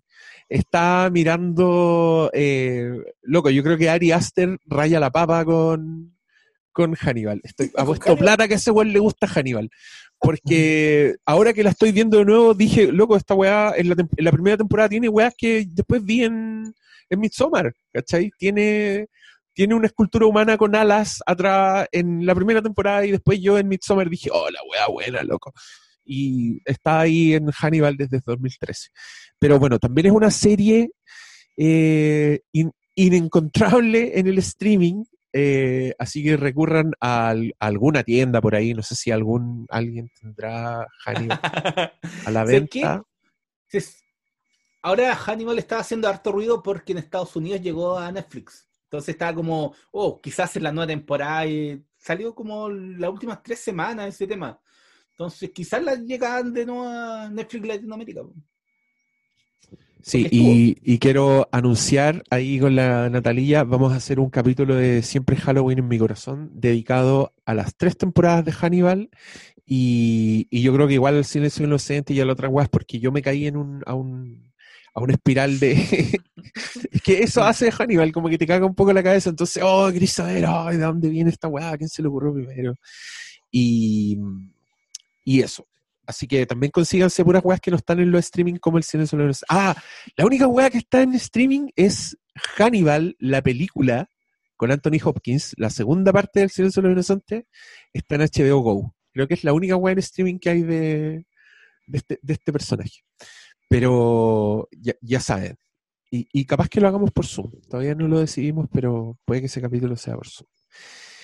Eh, Nicolás Bot pregunta si harán podcast de Shin, Go- Shin Godzilla. Sí. ¿Alguien- ¿Alguno de los Hateful vio Shin Godzilla? Sala. ¿El Salas? Hoy tengo miedo de preguntarle. Le preguntamos, le preguntamos al pastor Salas qué le pareció Shin Nos. ¿no? dicen que Dragón Rojo también está en Netflix. Ah, esa weá no vale. ¿En serio? La voy a buscar al tiro. Dragón rojo. Entonces, Salas, ¿tú, tú viste...? Da- dale, dale. No, te iba a preguntar si Dragón Rojo era de Brett Ratner. De Brett Runner. Es de Brett Ratner. Otra, otra medalla más en. Ese...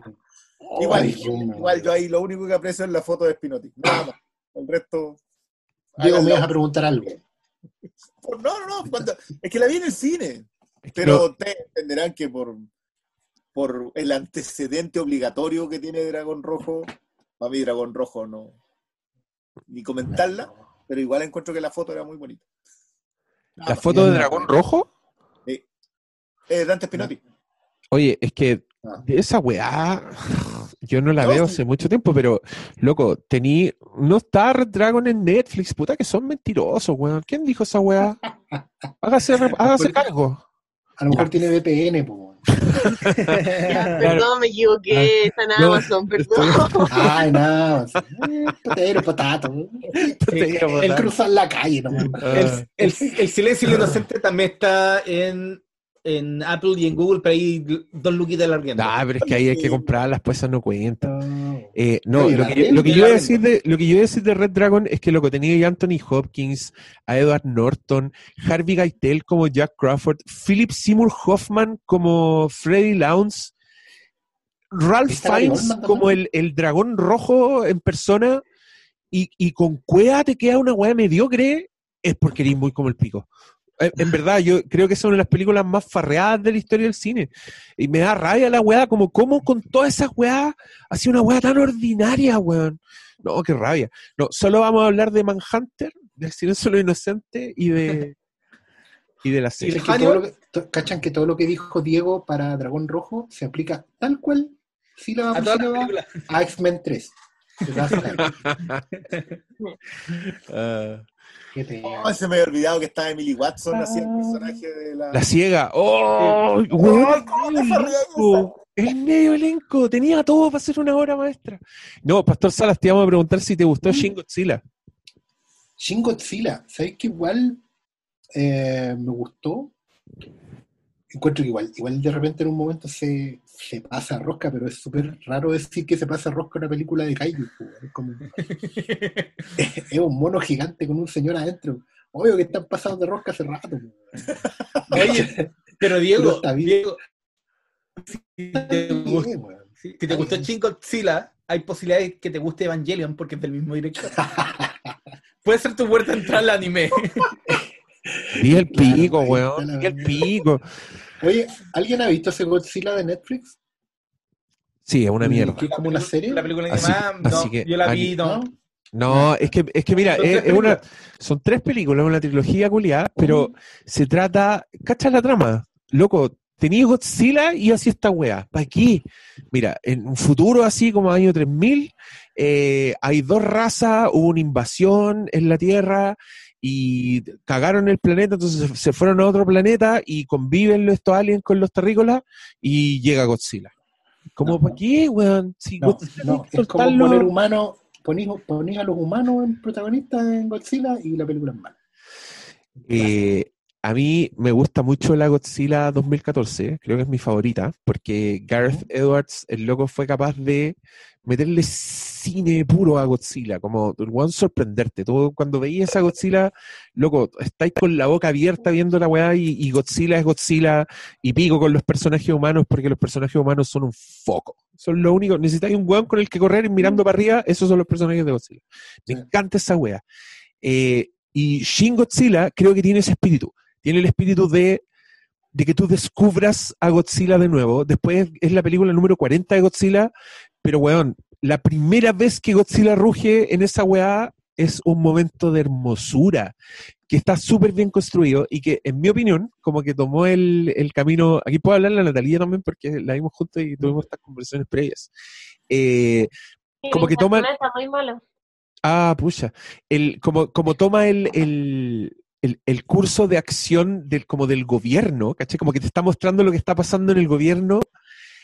Y la weá es terrible porque veis que los japoneses son súper organizados para todo, pero te dais cuenta de el caos y, y, y, puta, la inevitabilidad de un Godzilla culiado en Japón, ¿cachai? Y la weá es muy realista, realista en el sentido de que como el, te muestran el despliegue de las weas, como todos se están moviendo, ¿cachai? Como, como un weón está tomando decisiones basado en mil weas mientras Godzilla está dejando la cagada. Loco, es un enfoque que yo nunca había visto en una película de Godzilla y dije, no, esta weá es la zorra. Y lo que hacen con el monstruo es aún más la zorra. Y, creo que se para lado a lado con la 2014, weón. Pero mm, probablemente sí, vamos a hacer un capítulo de Shin Godzilla. Eh, para, no sé, para las tres personas que estaban preguntando por Shin Godzilla.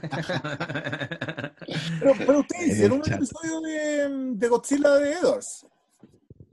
No lo sé, weón. No. No que sé. hay un tema con, No. cuando pasáis los 200 episodios, 300 episodios que... No me Creo que, o sea, hablamos varias veces de esa película. ¿eh? Especialmente cuando salieron, salieron las otras películas del monstruo verso. Se salió varias veces a colación. Sí, pero sale a colación con las flores, pero no, no sé si le digo... De hecho, salió como contraste. Oye, yo quiero, quiero decir que me encontré en HBO Go con Godzilla, el rey de los monstruos, y la vi de nuevo para ver si yo me había equivocado, si yo tuve un mal día, si en verdad las peleas de los monstruos salvan toda la película. Y lamento reportar que no. Eh, puta, la weá es mala, weón. Qué mal, qué, qué guatazo. ¿Cómo de una película tan bacán saltáis una weá tan charcha? Eh, es impresionante. Y puta, ni los monstruos me la salvaron y amo los monstruos. Oye, pero cambiaste de opinión con otra, po. Pero igual ¿Cambiaste de el salto, es, el salto es Kong. El sal- ah, pero ah, es que, weón, Kong cagó todo. Llegó Kong y cagó todo. Oye, espérate, es que aquí, mira, perdón, voy a hacer una excepción, pero la Francisca Cerda está levantando su mano hace mucho rato y es lo único que veo en la pantalla, así que por favor. Físicamente. baja ese Gracias. dedo. No, no, la última persona con lo que lo hago, no hinchando las pelotas no lo van a lograr, pero ya, tú lo lograste. Dale. Gracias. Em, primero, em, es que, ¿qué, qué pasó con el podcast de Six Feet Under? ¿Cómo me hacen entrar en Six Feet Under y me dejan votar? Bueno, eso es muy Ya. significante. Lo que pasó es una tragedia, porque lo que pasó fue que, no, es que tuvimos un problema técnico muy culiado, que el micrófono de una de las invitadas, de una de las panelistas de la Cata, estaba apagado. Y esa weá es insalvable. Es un podcast donde todos nosotros hablamos y de repente hay tres minutos de silencio. Y nosotros decimos, ¡oh! Entonces intentamos salvarlo de todas maneras, incluyendo escribir las escenas y que las Cata la leyera y yo en edición meterla en la weá y no funcionó. Y fue tan terrible ese golpe que no nos volvimos a levantar. Como que dijimos, oye, ya, ¿qué hacemos? Oh, pero es que está ese capítulo ahí, ya arreglémoslo. Pasaron tres años. Eh, fue terrible porque, puta, yo amo esa serie. Pero tengo muchas ganas de verla de nuevo, así que capaz que se reactive ese proyecto. ¿Eso era tu, tu pregunta? Y, y una, una pregunta para Natalía, pero no sé cómo está en internet, si no, por último, Hermes también es como de siempre Halloween. Em, no sé si se le han preguntado antes, pero película de terror así como, como muy, muy, muy basureada que les gustaría como rearmar para poder revitalizarla. Porque el concepto era bueno, pero la, la ejecución como que quedó malita. Oh, pero son dos preguntas, encuentro. po. Mm. Ay, qué difícil. Sí, pero película. Es Yo que. apagué mi cámara porque mi internet está muy malo. Ya, pero dale, te pero escucháis súper bien. Ahora no lo escucho, entonces no sé si me están escuchando. Sí, te estamos escuchando. A la perfección. Perdón. Pero no nos está escuchando, puta. No, ella no nos escucha. ¿Qué hago? Le No, no lo teléfono. escucho, perdón. Ya, pero te escucháis bien. No. ¿En serio? Sí, se escucha. Sí. A mí me gusta el concepto de Get Out y encuentro que es fomísima. Creo que cambiarle el final estaría bueno. Ah, eh, es que claro, una- por, por una parte, son, por una parte son las películas basureadas, pero que yo defiendo, y yo ahí pongo Freddy vs. Jason, porque weón, me da rabia el basureo, como que siempre que todos estos weones como que hacen rankings de las películas de Viernes 13 o de Pesadilla, siempre la ponen al final como que es la más mala. Y, yo encuentro que esa weá es una ofensa, porque es una joya la weá. Creo que entiende mejor a sus dos personajes que muchas películas de sus propias franquicias. Y, y Ronnie Yu, que es el director que es un oriental así, que hacía unas películas muy estilizadas en, en... Ronnie Yu es chino, hacía unas películas brígidas en China, el weón hizo La novia de Chucky, que otra joya culiada, y después el weón hizo Freddy vs. Jason y lo increíble, y me da rabia que la weá basureen y digan que es mala, porque no es mala. Y creo que es como... Loco, tiene weas de películas de superhéroes, esa película. El cariño, la presentación de los personajes, el cruce de los mundos, es una wea... Primero Freddy vs. ¿De Jason, y después llegó Marvel. ¿Cómo? De verdad, Freddy versus Jason es basureada, yo no sabía. Es súper basureada, sí. Así que... Es buenísimo pero porque mezcla, mezcla perfectamente el mundo de Freddy y el mundo de Jason y son las dos cosas al mismo tiempo y funcionan perfecto. Es buenísima, me Y encanta. hacen, y hacen una weá muy inteligente que es que transforman a Freddy en el villano de la película y tú le haces barra a Jason porque Jason en su, en su origen es un niño que se ahogó, ¿cachai? Entonces los buenos lo tratan así y Freddy que es como un pedófilo y asesino de niños, el weón a- en una parte tortura a Jason y Jason se transforma en niño y el weón le clava la garra y tú empezáis como, loco, Jason, pégale a ese concha de su madre, que es súper inteligente porque Freddy es un concha de su madre, si Freddy es uno de los personajes más despreciables que existen, entonces que el weón lo haga en el villano eh, fue hermoso esa weá. Yo me acuerdo además que fue, yo la vi en el cine, en un cine lleno, y fue una de las grandes experiencias con público que he tenido. La gente se reía, gritaba, estaban todos demasiado arriba de la película.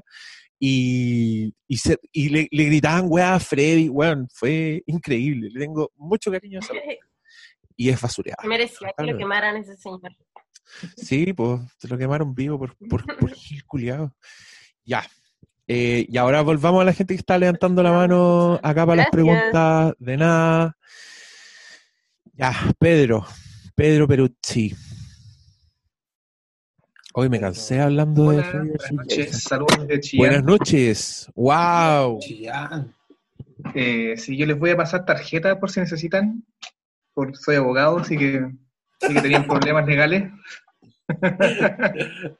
Justo hoy día quiero ir a cuchillar a mi papá.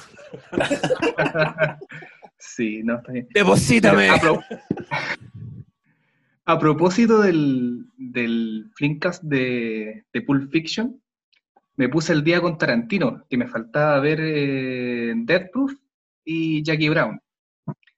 Y la verdad que Jackie Brown, una joya, muy buena, muy, muy, muy buena. Pero Death Proof, la primera mitad, bien. Y la segunda mitad se me cayó un poco. Así que no sé si yo estoy mal o, el- o esa debe ser la peor, creo, de Tarantino. Así como la, la- la única de Tarantino que no la, no, no la ataque al Diego. No, casi se- yo, yo estaba esperando verlo morir. Yo, yo amo Death Proof, así que hablen ustedes, cabros, porque no sé. No que le quiero faltar el respeto a esta señora. No, pero di- digan, po, ¿qué, qué opinan O sea- ustedes? de- yo no sé qué opinan ustedes de Death Proof en verdad o de... Bueno, Yo- Jackie Brown sé que la aman, pero dale. O sea, yo concuerdo que es como la que menos me gusta, pero nunca en la vida diría que es la peor o ocuparía un descalificativo de la película, porque la todas las otras películas me gustan más de Tarantino. Pero tiene una- unos momentos pero realmente brillantes y, y toda la ejecución de... No solo la persecución, sino la previa de cómo calientan motores. eh, está muy, muy bien armada, comparando lo que después se hizo en el otro, la otra parte de, de- del proyecto con Roy Rodríguez, ¿cachai? Claro, pero, Rodríguez, claro. pero no, yo, Yo no creo tengo que. O sea, Quizás la me- quizás no, es, no es una cuestión que, que no pueda. Una caída como de la película no, no, no es algo que no se pueda remediar. Yo creo que pasa mucho porque de repente eh, Death Proof es, es sin lugar a dudas la más hermética de Tarantino en el sentido que requiere que tú tengáis una relación con ese tipo de cine que implica conocer a pares de sus reglas. Eh, lo que pasa en la película en general responde a un montón de, elementos que son propios de ese cine, ¿cachai? Del greencore. Entonces, claro, de repente si, si no hay un background apropiado, eh, la película se te puede perder y, esta- y es súper normal que pase. Ahora, lo bonito sería eh, investigar por qué Death Proof es así. Eh, empezar a ver eh, en qué- a qué películas homenajea, qué está, en qué está basada, ¿cachai? ¿Para qué lado iba? ¿Por qué Tarantino, así como Tarantino hace películas, hace western, hace eh, policiales duros, ¿cachai? O hace, o hace Jackie Brown? Eh, ¿Por qué hizo Proof? ¿Qué estaba buscando hacer? ¿Qué es lo que estaba buscando contar ahí? Y a lo mejor más adelante en un visionado te mejoras y la, la película también es como es. Lo bueno es que no te dejen diferente. ¿cachai? Yo encuentro que siempre es peor. Cuando la película es como, ah, sí, la vi, es como, meh. No, no pasó nada. Es, es más triste que cuando por último decís, ay, que no me gustó, pero, pero ¿por qué no me gustó? Igual es raro, no sé, pues hay que ver. Pero Puede ser, la yo puedo entenderlo igual, ¿cachai? ¿Mm? Sí, Pero te quedaron ganas de verla, no, ¿no? Porque no es lo mismo. ¿cachai? No la vería y nomás, ya filo, ya pasó. No, lo que pasa es que me perdió. Como que estaba muy metido con la historia al principio. Me habían introducido unos personajes y hasta que se los pitean en una muy bonita escena con, con el choque. Y después me introducen nuevos personajes y empiezan con de nuevo los, los diálogos largos. Me- ahí como que me perdió, como que Ya. Tenía un ritmo y, y- y me Sí. recuperó un poco en la escena final, yo creo, pero porque tal vez yo estaba pensando, el- como que la ese- saqué que el, el hilo conductor de la película era el, el antagonista, Kurt Russell. Que esa fue la conclusión que saqué al final, pero tal vez yo no tengo mucha experiencia en este tipo de películas de no sé qué género, como, como bien dice, homenajea.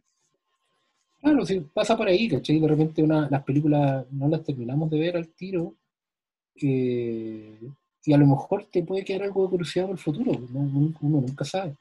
Yo, Nosotros yo me hemos visto... De un concepto que usamos en... Eh, que, que, salió, no, me acuerdo en realidad quién fue que lo dijo, pero a propósito de la, del, del panel del videoclub, mm. que, que Tarantino sigue usando el panel del videoclub, o sea, sigue recorriendo y dice, ya, en este género, o en, este, o en esta, me quedo con este, con este panel, en esta fila.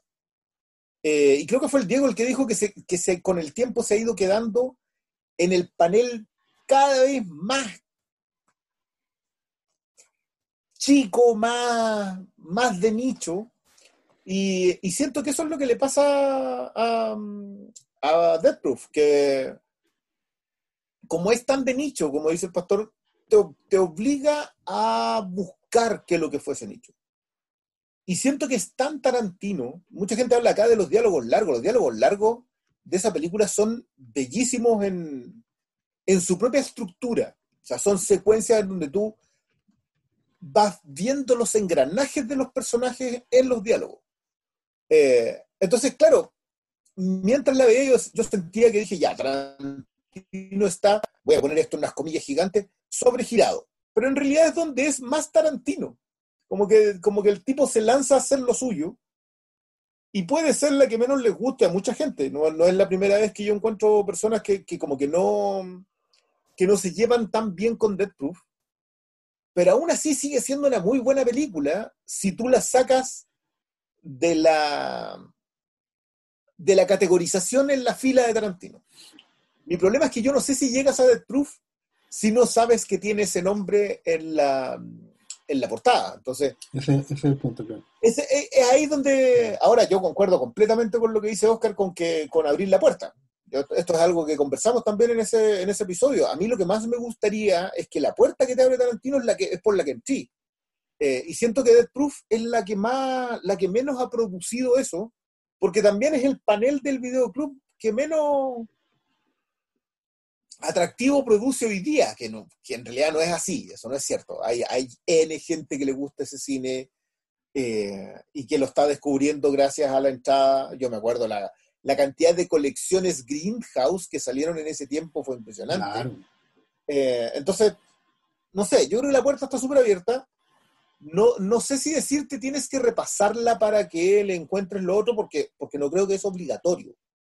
Eh, pero probablemente después de, dar esta vuelta por Tarantino, un, repaso a Death Proof en busca de los engranajes puede que te funcione mejor. Eh, a mí por lo menos me pasó eso. Yo Death Proof soy de es de las pocas de Tarantino que la quise a la segunda. O sea, en la primera no, y a mí, a mí de hecho me gustó Planet Terror. Probablemente soy de los tres pelagatos que le gustó por Planet Terror. En la primera pasada. Pero en la segunda pasada se nota, se nota la, la manufactura de Tarantino, la mano de Tarantino, como decía un amigo, y, esa me, y en ese proceso de artesanía me gustó bastante. Disculpen, chiquillos, yo llegué tarde porque me fui a reiniciar todo. Pero, ¿qué, dice el auditor? ¿Por qué no le gusta Death Proof? Me interesa escuchar eso. No, básicamente que me, perdió en un momento el hilo como que el hilo de la película va por un lado con las, con las cuatro personajes mujeres al principio, perdón, tres. Y después como que hay, ya la, ocurre la, escena del choque, y después pasamos a nuevos personajes y me perdió completamente. Como que había invertido tiempo o, como interés emocional en saber qué le estaba pasando a ellas, cuál era la idea. Y después me, muestran nuevos personajes con, con nuevas problemáticas, entonces no... Como que fue un quiebre muy fuerte tal vez. Ah, pero es bonito porque Death Proof como que te muestran el primer grupo de personajes para como para eh, para definir cómo es el gallo, o sea, cómo opera, cómo trabaja, cómo hace las cosas. Y después cuando llegan los segundos personajes, tú estás ahí como ya, porque ahora salen estas y pensáis que va a ser lo mismo. Y es entretenido como ellas dan vuelta a la situación porque son totalmente distintas. Es otro grupo de amigas y ya tienen otra experiencia. Claro, esa fue la, la conclusión que saqué fue que el, hilo de la historia era el, era el, villano, no eran, por así decirlo, los héroes.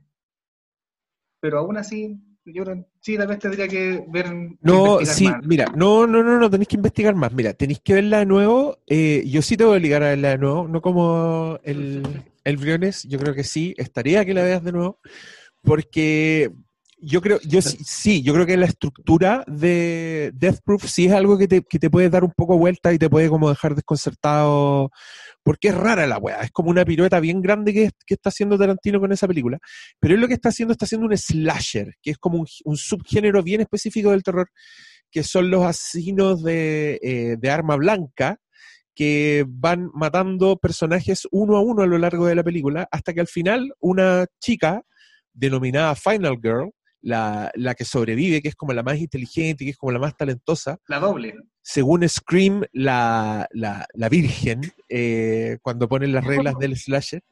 Eh, y ella es la que da vuelta a la situación y consigue ganarle al malo de alguna forma, ¿cachai? Tarantino está contando esa película, pero el weón da vuelta un poco a la fórmula y en vez de mostrarte que van matando minas, no sé, pues cada cinco minutos, el loco se aguanta 45 minutos y las mata todas de una, pa, en un accidente, donde un asesino, donde el slasher, en vez de usar arma blanca, usa su propio auto. Y el one tiene como un fetiche con la weá sexual y todo, ¿cachai? Entonces tú veis como este crimen horrendo, que yo entiendo que te saque de, de la weá, porque de verdad es desconcertante. O sea, viste a Jungle Julia, es una protagonista así por donde la metí, pero loco, es la misma weá que hizo Hitchcock. Como que el weón mató a Marion en la ducha y después seguiste con la historia con otro weón. Y en este caso, la Final Girl es un grupo de personajes que son el segundo grupo de las niñas que dan vuelta a la tortilla de una manera tan magistral y satisfactoria que yo te invito a que la veáis de nuevo porque creo que te perdiste la media escena. O sea, toda esa secuencia final de las locas dando vuelta a la tortilla, como concentrando la fuerza en este weón, vengando a personajes que ellas ni siquiera conocen, ¿cachai? A ojos del espectador, es una weá que es una delicia y que el weón es súper violento, ¿cachai? Creo que tiene un respeto por su personaje, por Stuntman Mike, en el sentido que el loco te lo muestra en todas las gamas posibles, llegando incluso al ridículo, ¿cachai? Como que en el clímax ese weón está lloriqueando, está suplicando que no le hagan nada, ¿cachai? Como que el villano se da la mierda, es el momento en que Nev Campbell le pega los cocos a- al Scream, al... ¿Cómo se llama ese mono culiado? A, Ghostface. a Ghostface, cuando le pegan los cocos a Ghostface, es eso, pero en 10 minutos, con unas persecuciones de auto que son así, a toda raja, y que Tarantino. Esta es la película más Tarantino en el sentido que es la más personal. Es la única película donde él es su propio director de foto. ¿Cachai? Y es director de foto en una película que tiene unas persecuciones donde el loco se da la paja de darle el rol protagónico a una loca que es una doble de riesgo, ¿cachai? El loco la pone a actuar, le pone líneas, ¿y para qué? Loco, para que en el clímax tú no podáis creer la weá que estáis viendo. La weá está colgando de un auto que va toda raja, mientras otro auto lo está chocando y, y tú le deis la cara, veis que es la weá que estaba conversando el rato. Esa loca arriesgó la vida y se nota, ¿cachai? Y creo que es una adrenalina que te da concentrado, que, loco, las películas de terror no te dan. Eh, en general, ¿cachai? Como el promedio del slasher no te da una adrenalina tan buena como la de Death Proof. Entonces, por eso, como que la combinación de todas esas weas, para mí lo hace, la hace incluso una de mis favoritas de Tarantino, ni siquiera como la, a la menos, no, está en mi top, top 3 probablemente. Eh, buena la wea, pues. entonces, vela de nuevo, ese es mi consejo. No, muchas gracias, la veré. Y voy a hacer una recomendación que vi hace poco. Está en Prime. Se llama eh, La autopsia de Jane Doe. Para los que les gusta el terror también. Buena. Es Un poquito, es de sus años atrás, es muy buena. La hemos recomendado acá, creo que tiene hasta un capítulo, ¿no? Tiene... Casi seguro que sí. Sí, parece que sí. Eh, buena, buena recomendación. Vean esa weá también. Es buenísima. Ya, ¿quién más? Don Diego Fred está ahí en la fila. Diego Fredes, hace rato que quería preguntar, pero no está en la fila de los que levantaron la mano. Ya, Diego Fredes, hable. Desmuté, desmuté. Ahí te mandé una solicitud para que te desmute. Ahí está. Ya. Ahora sí. Y hace un rato, el, bueno, yo llegué a esta conversación cuando él me estaba comentando sobre este spin-off del genocidio de los Ewoks. Y me la pensé un poco con respecto a qué películas ustedes, los cuatro en sí, tomarían, ya sea buena o mala según su criterio, y le cambiarían algunas cosas para que sea más, no sé, sea mejor. Mm. No sé, el pastor puede decir el quinto elemento, yo le cambiaría este y este. y- No, la, la vida es corta para trabajar tanto. Eh, Es que cuando, cuando las películas ya están hechas, como que son nomás, pues no. Como no soy del que hoy me gustaría que no, una película a Sí. mí es, es y lo. el- Es que a lo que voy yo es que, por ejemplo, yo... A ver, es que, miren, eh, más que nada va por el tema de que yo personalmente hago unos talleres de cómics para niños y jóvenes y yo lo- les recomiendo siempre en el sentido de que vean buenas o malas películas y en especial las malas películas, siempre anoten o tengan en consideración qué weas consideran que están mal hechas, ¿ya? Y cómo ustedes podrían hacerlas un poco mejor. Ya eso para cómic, para si es que están viendo alguna película, algún corto, lo que sea. Entonces, como ejercicio, eh, le había comentado a ellos eh, qué película te encontrás que es pésima y cómo tú la cambiarías o qué aspectos de esa película cre- crees que podrían ser mejor. Muchos me comentaron sobre Force Awakens, algunos sobre la película de Watchmen de, de mm, eh, el joven este, el, ah, Snyder. Eh, Ese fue un eh, troleo. sí. y mm, más que nada, la misma pregunta que yo le hago a mis alumnos muchas veces, se las quiero eh, preguntar a ustedes. eh, ¿Qué película ustedes tomarían y le cambiarían algunas cosas? Por ejemplo, no sé, el Hermes, eh, Godzilla, Rey de los Monstruos, ¿qué weá le haría para que fuese una mejor película? Eh, lo mismo al Pastor, lo mismo a Briones y lo mismo a Quinteros. Mira, yo creo que la, cosa a lo mejor no pasa tanto por agarrar la peor película y tratar de ver qué, se lo podría arreglar. el desastre es completo.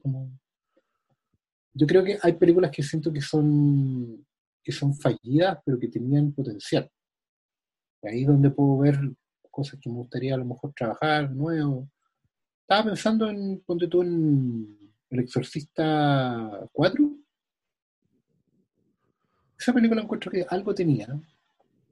Y, y- y se podría haber hecho mejor. Bueno, la hicieron dos veces y funcionó. Le hicieron dos veces. algo, algo, algo habría, a lo mejor, no sé. Ahí yo, yo podría a lo mejor decirte ya, podría sentarme, no tendría que verla de nuevo, pero me acordé de la sensación de haber visto las dos películas y decir, no sé si entre las dos podríamos hacer una, pero algo había aquí. Por algo me senté a ver las dos películas. No es como... eh, y por una pagué entrada, ¿no?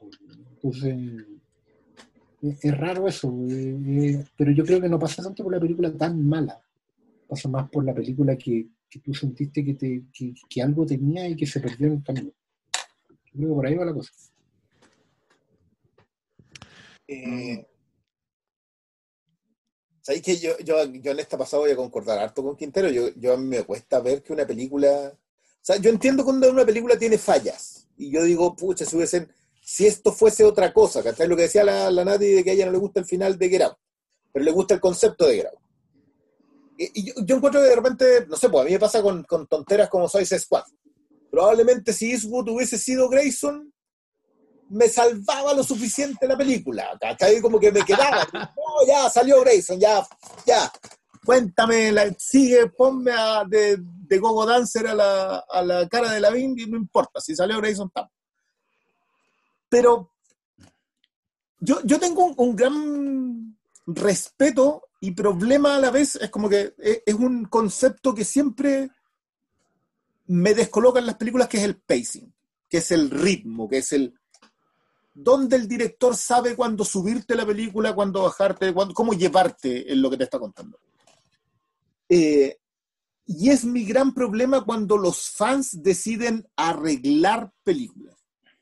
El otro día, a propósito de, de Simplemente Sangre, caché que los Cohen repasan Simplemente Sangre después de muchos años y cuando la ven dicen, a esta película hay que cortarle cosas.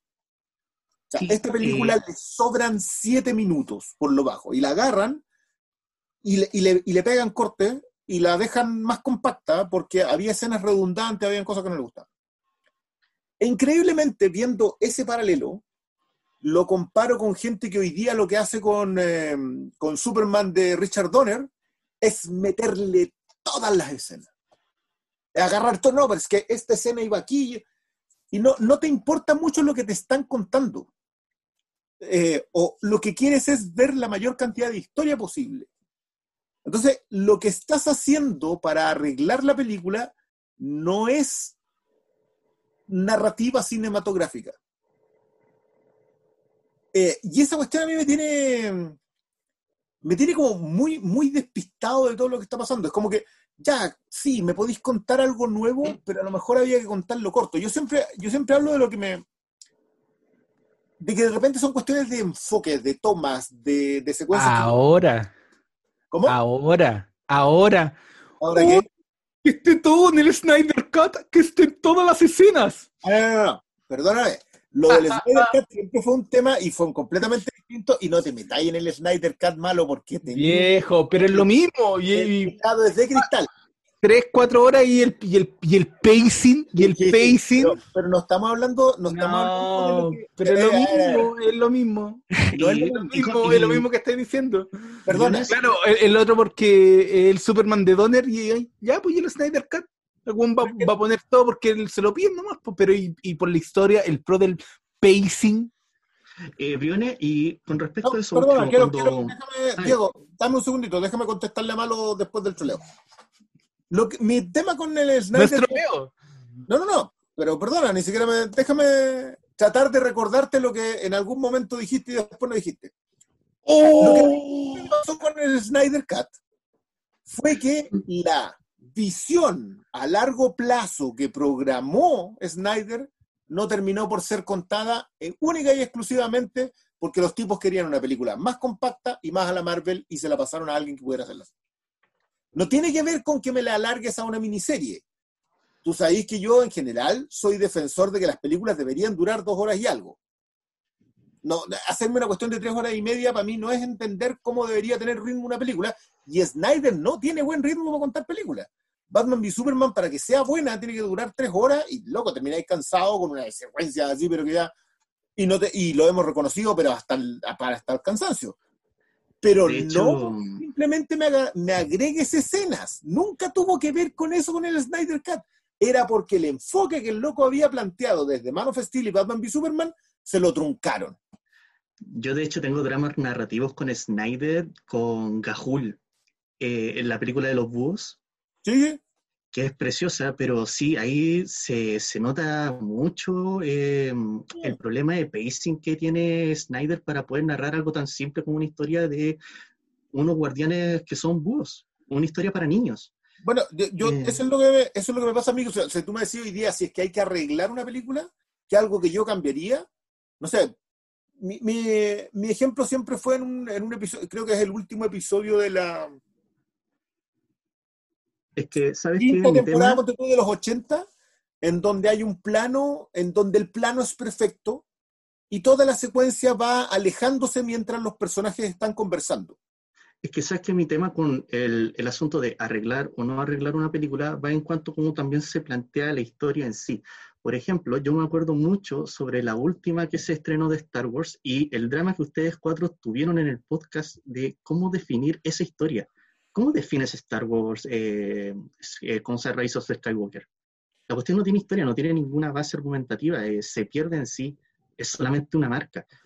Entonces, ahí es cuando te preguntas, ¿tiene historia esto? ¿Cómo la Sí, puedes pues es, que ahí, inasumible. es que ahí tu pregunta se da para cualquier parte, porque en verdad, si tú me dijeras cómo arreglar eh, Star Wars, te diría ya, pues, pero un sueldo, porque es pega y, y nos vamos a demorar, ¿cachai? Eh, me decís, ¿qué haría para arreglar Godzilla, Rey de los Monstruos? Puta, que, que maten a Millie Bobby Brown, pero si matan a Millie Bobby Brown en esa película, los personajes van a quedar tristes, ¿cachai? Como que no es fácil, como si saco a la cabra chica, igual queda toda la trama huevonada de, de los ecoterroristas que quieren despertar a los monstruos para que se restablezca el equilibrio en la naturaleza. Mira la weá, pues concha tu madre, uno paga entrada para ver esa weá. Inarreglable.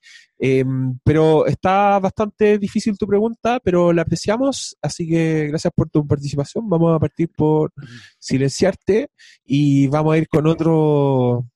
¿Quién seguía acá? Gonzalo Rojas. Ya, Gonzalo Rojas.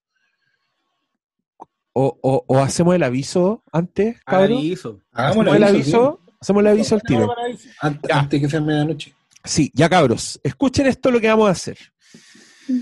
Lo que les vamos a presentar ahora es un nuevo spin-off, un nuevo podcast que ustedes podrán consumir, que se va a llamar Los Años Maravillosos y que se va a tratar de un grupo conversatorio, en primera instancia los Hateful Four, pero abierto a tener invitados dependiendo del capítulo, eh, en que vamos a conversar sobre años fliméfilos que no olvidaremos. Eh, nos ha pasado al aire, nos ha pasado en programa que nos hemos puesto a ver años y nos hemos dado cuenta de que esos años, ciertos años en particular, tienen una cantidad de estrenos que son increíbles, que todos nos acordamos mucho eh, que al tiro decimos, wow, qué año, como por ejemplo el 1994, que tiene, cuando hablamos de Pulp Fiction, sacamos todos los estrenos que había ese año y era como, wow, qué ganas de hablar de todas esas películas.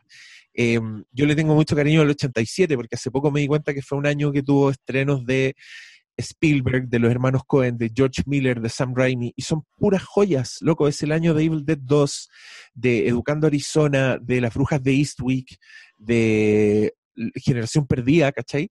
Y lo que queremos hacer es juntarnos a conversar de un año en particular durante cuatro programas. O sea, vamos a hacer cuatro programas sobre un año en particular. No vamos a cubrir todas las películas de ese año, por supuesto.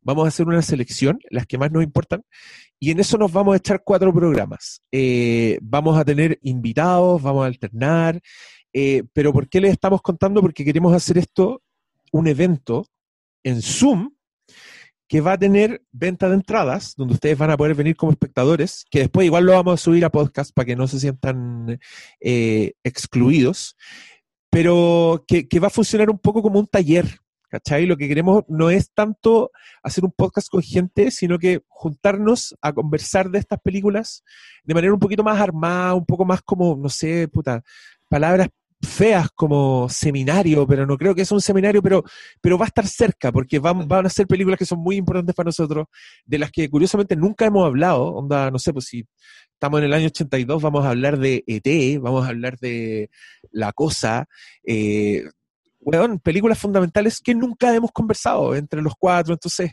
eh, va a ser un evento 99. muy bacán. Eh, el, 90, loco, el 99 va, a estar enjundioso ese, ese mes. Y, y las vamos a ver de nuevo. Y las vamos a ver de nuevo. Y les contamos también que esto es un spin-off, o sea, esto va a ser otro programa. Igual vamos a hacer Flimcast, igual vamos a comentar estrenos cuando haya, si es que hay, eh, y vamos a seguir haciendo Cast, pero también vamos a tener este, este proyecto, así que eh, se los queríamos presentar, se los queríamos adelantar.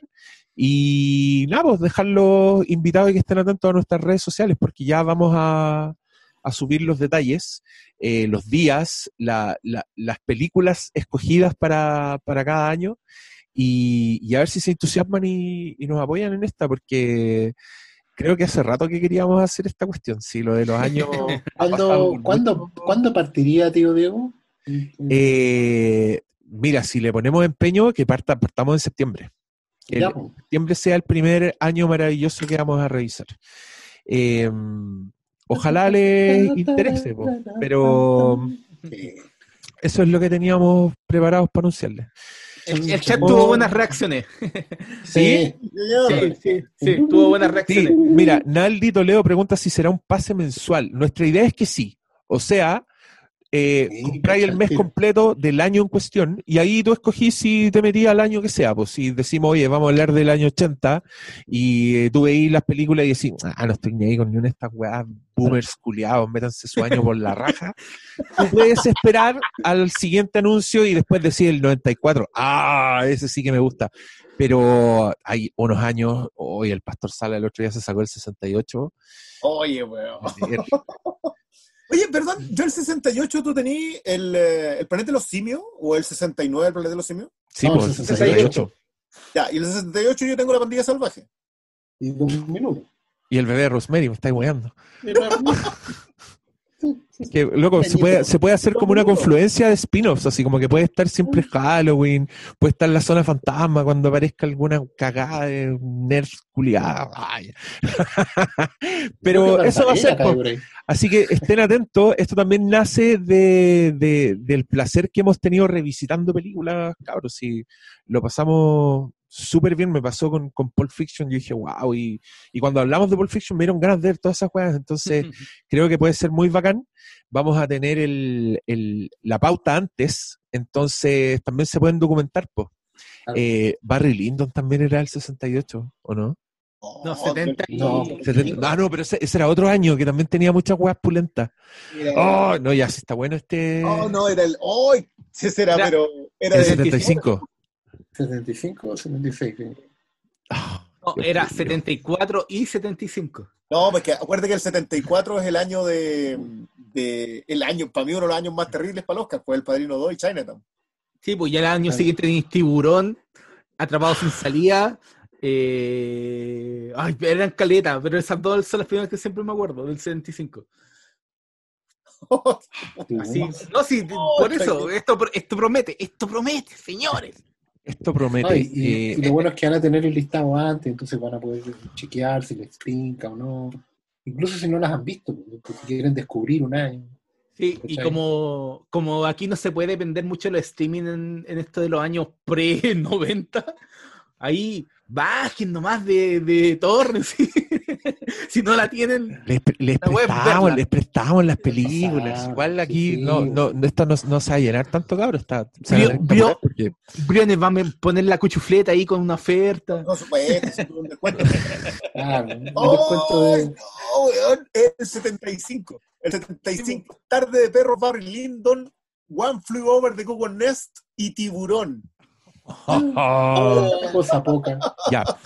Entonces, ahí ustedes van cachando, pues nos vamos, vamos a juntar las películas, no sé, pues supongamos que queremos hablar de 12 películas de un año en particular, y eso lo vamos a repartir entre los cuatro, los cuatro sesiones, pues. Entonces, tres películas por sesión, de repente vamos a poder hacer las temáticas, yo creo, yo creo que en algunos se va a poder hacer como las películas de terror del 87, por ejemplo, sería un gran capítulo. Eh, de hecho, se debería hacer pero no sé, pues. Oh, el- blockbusters, el otro- los blockbusters del año, la- las chick Eh, flicks del año. Estoy, estoy muy orgulloso de este, de este proyecto porque en un mundo donde todos los días salen podcasts culiados con temas buenos, puta, que bacán encontrar uno, uno propio. My own, my precious.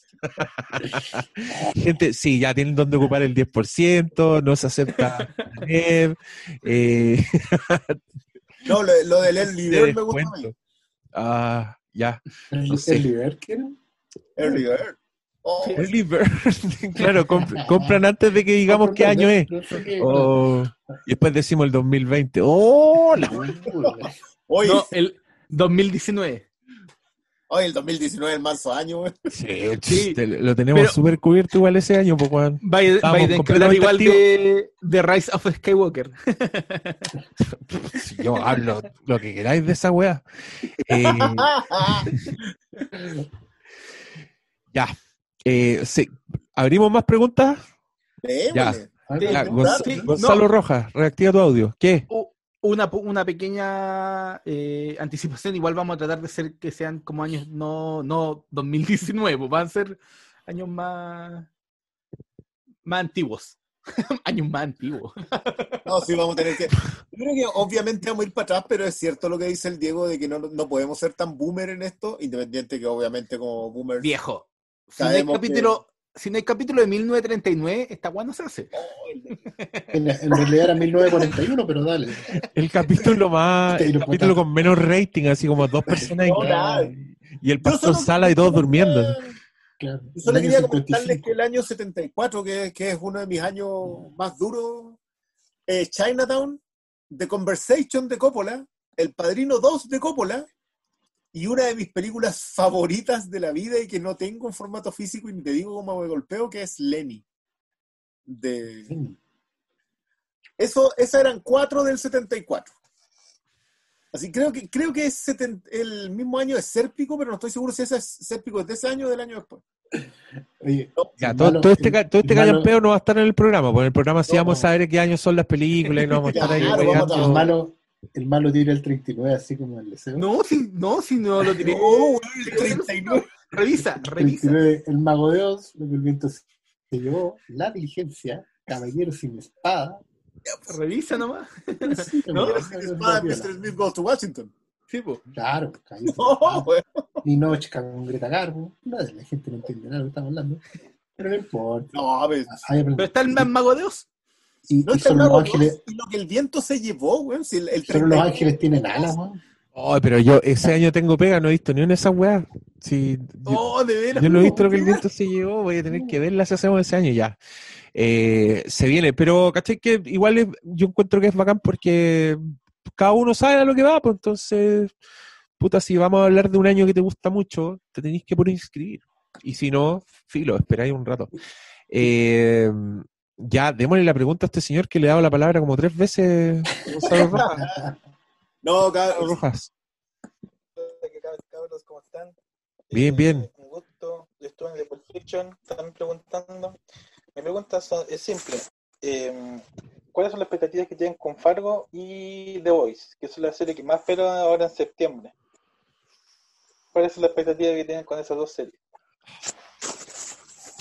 Puta, altas expectativas, po. lamentablemente altas expectativas, porque me carga tener expectativas, eh, porque tener expectativas es comprarse un pasaje a la decepción. Pero yo creo que en el caso del señor eh, Noah Hawley, puta, yo creo que le va a quedar buena la wea. Así como, como todo lo que hace le queda bueno en tele y, y Fargo se ve increíble y The Voice, la escena de la ballena que liberaron y los trailers y toda la weá los he encontrado hermosos, weón.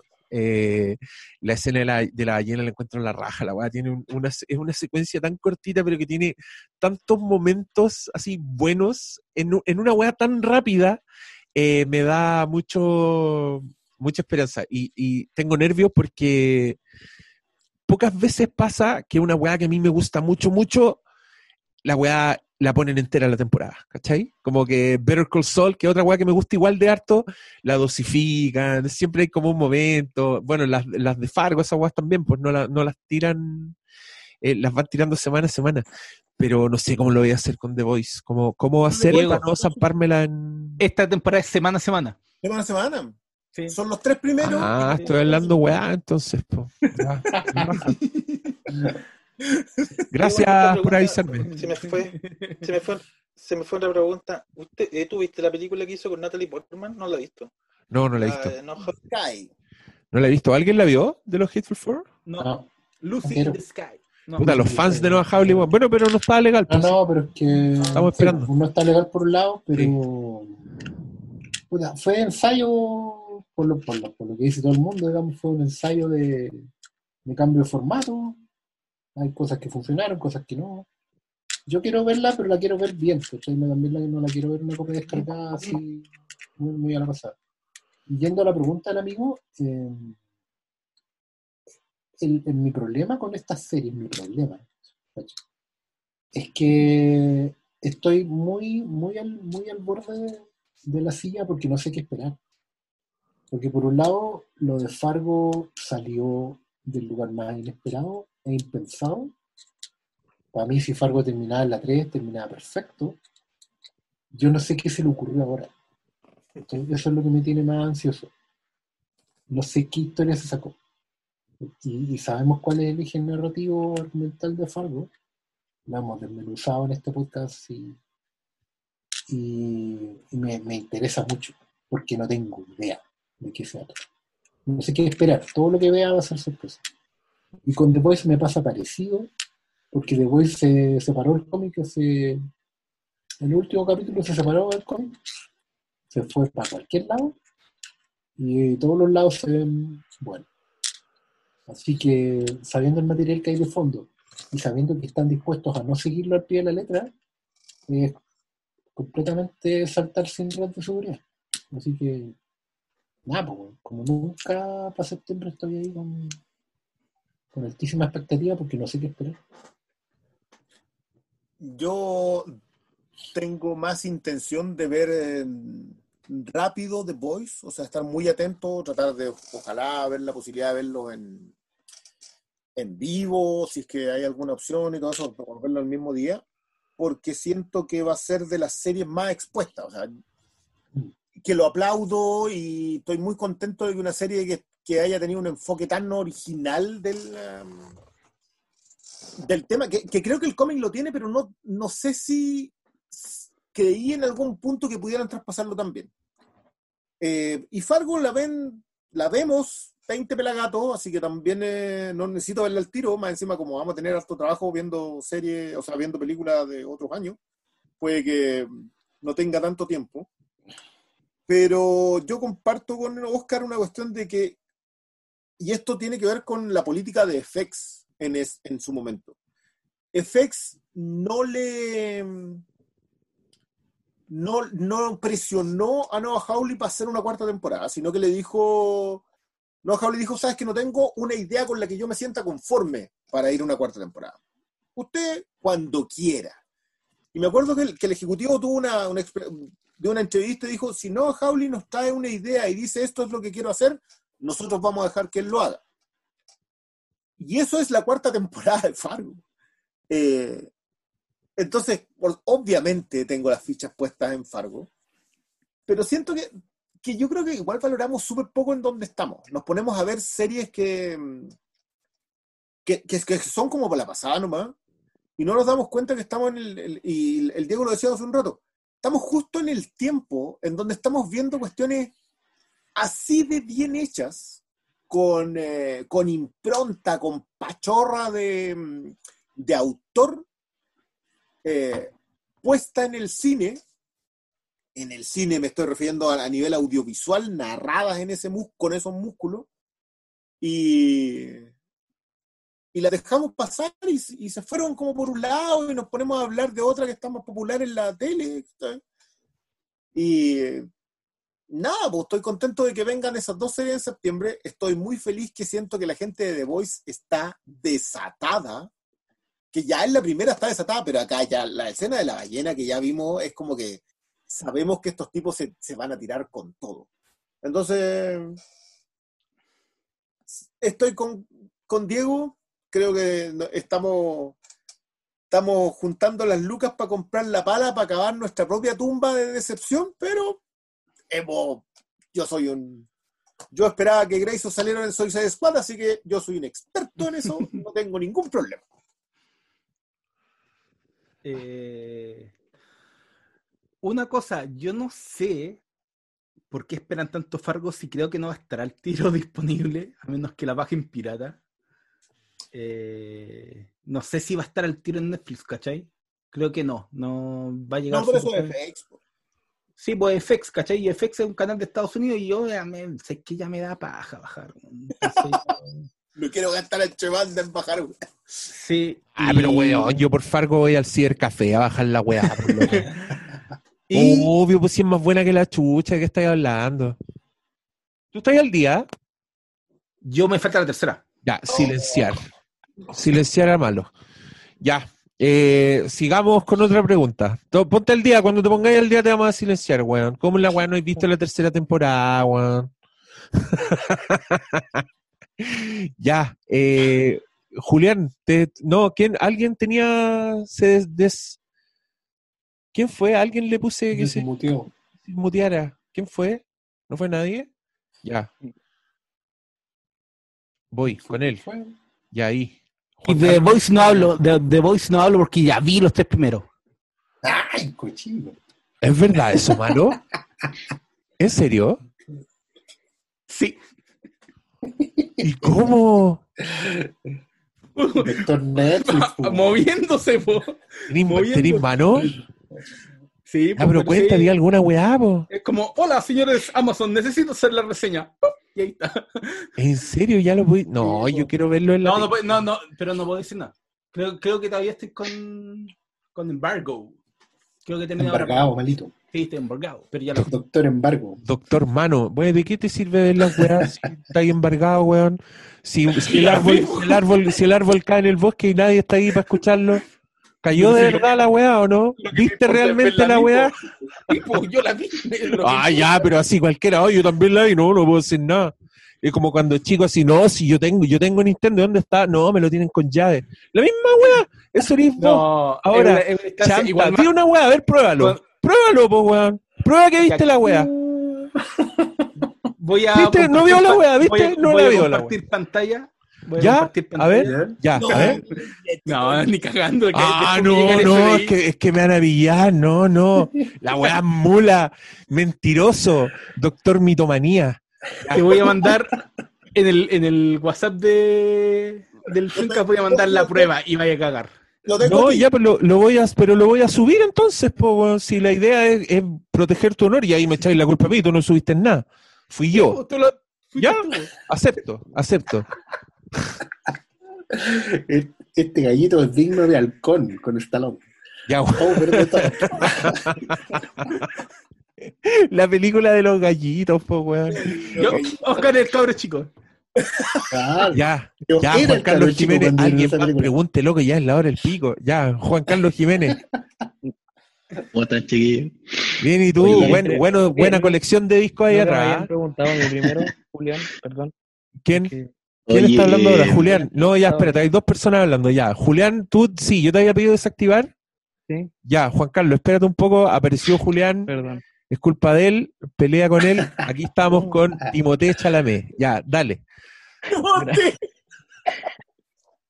Ya, eh, eh, quería, hace poco me puse a ver The X-Files en Amazon.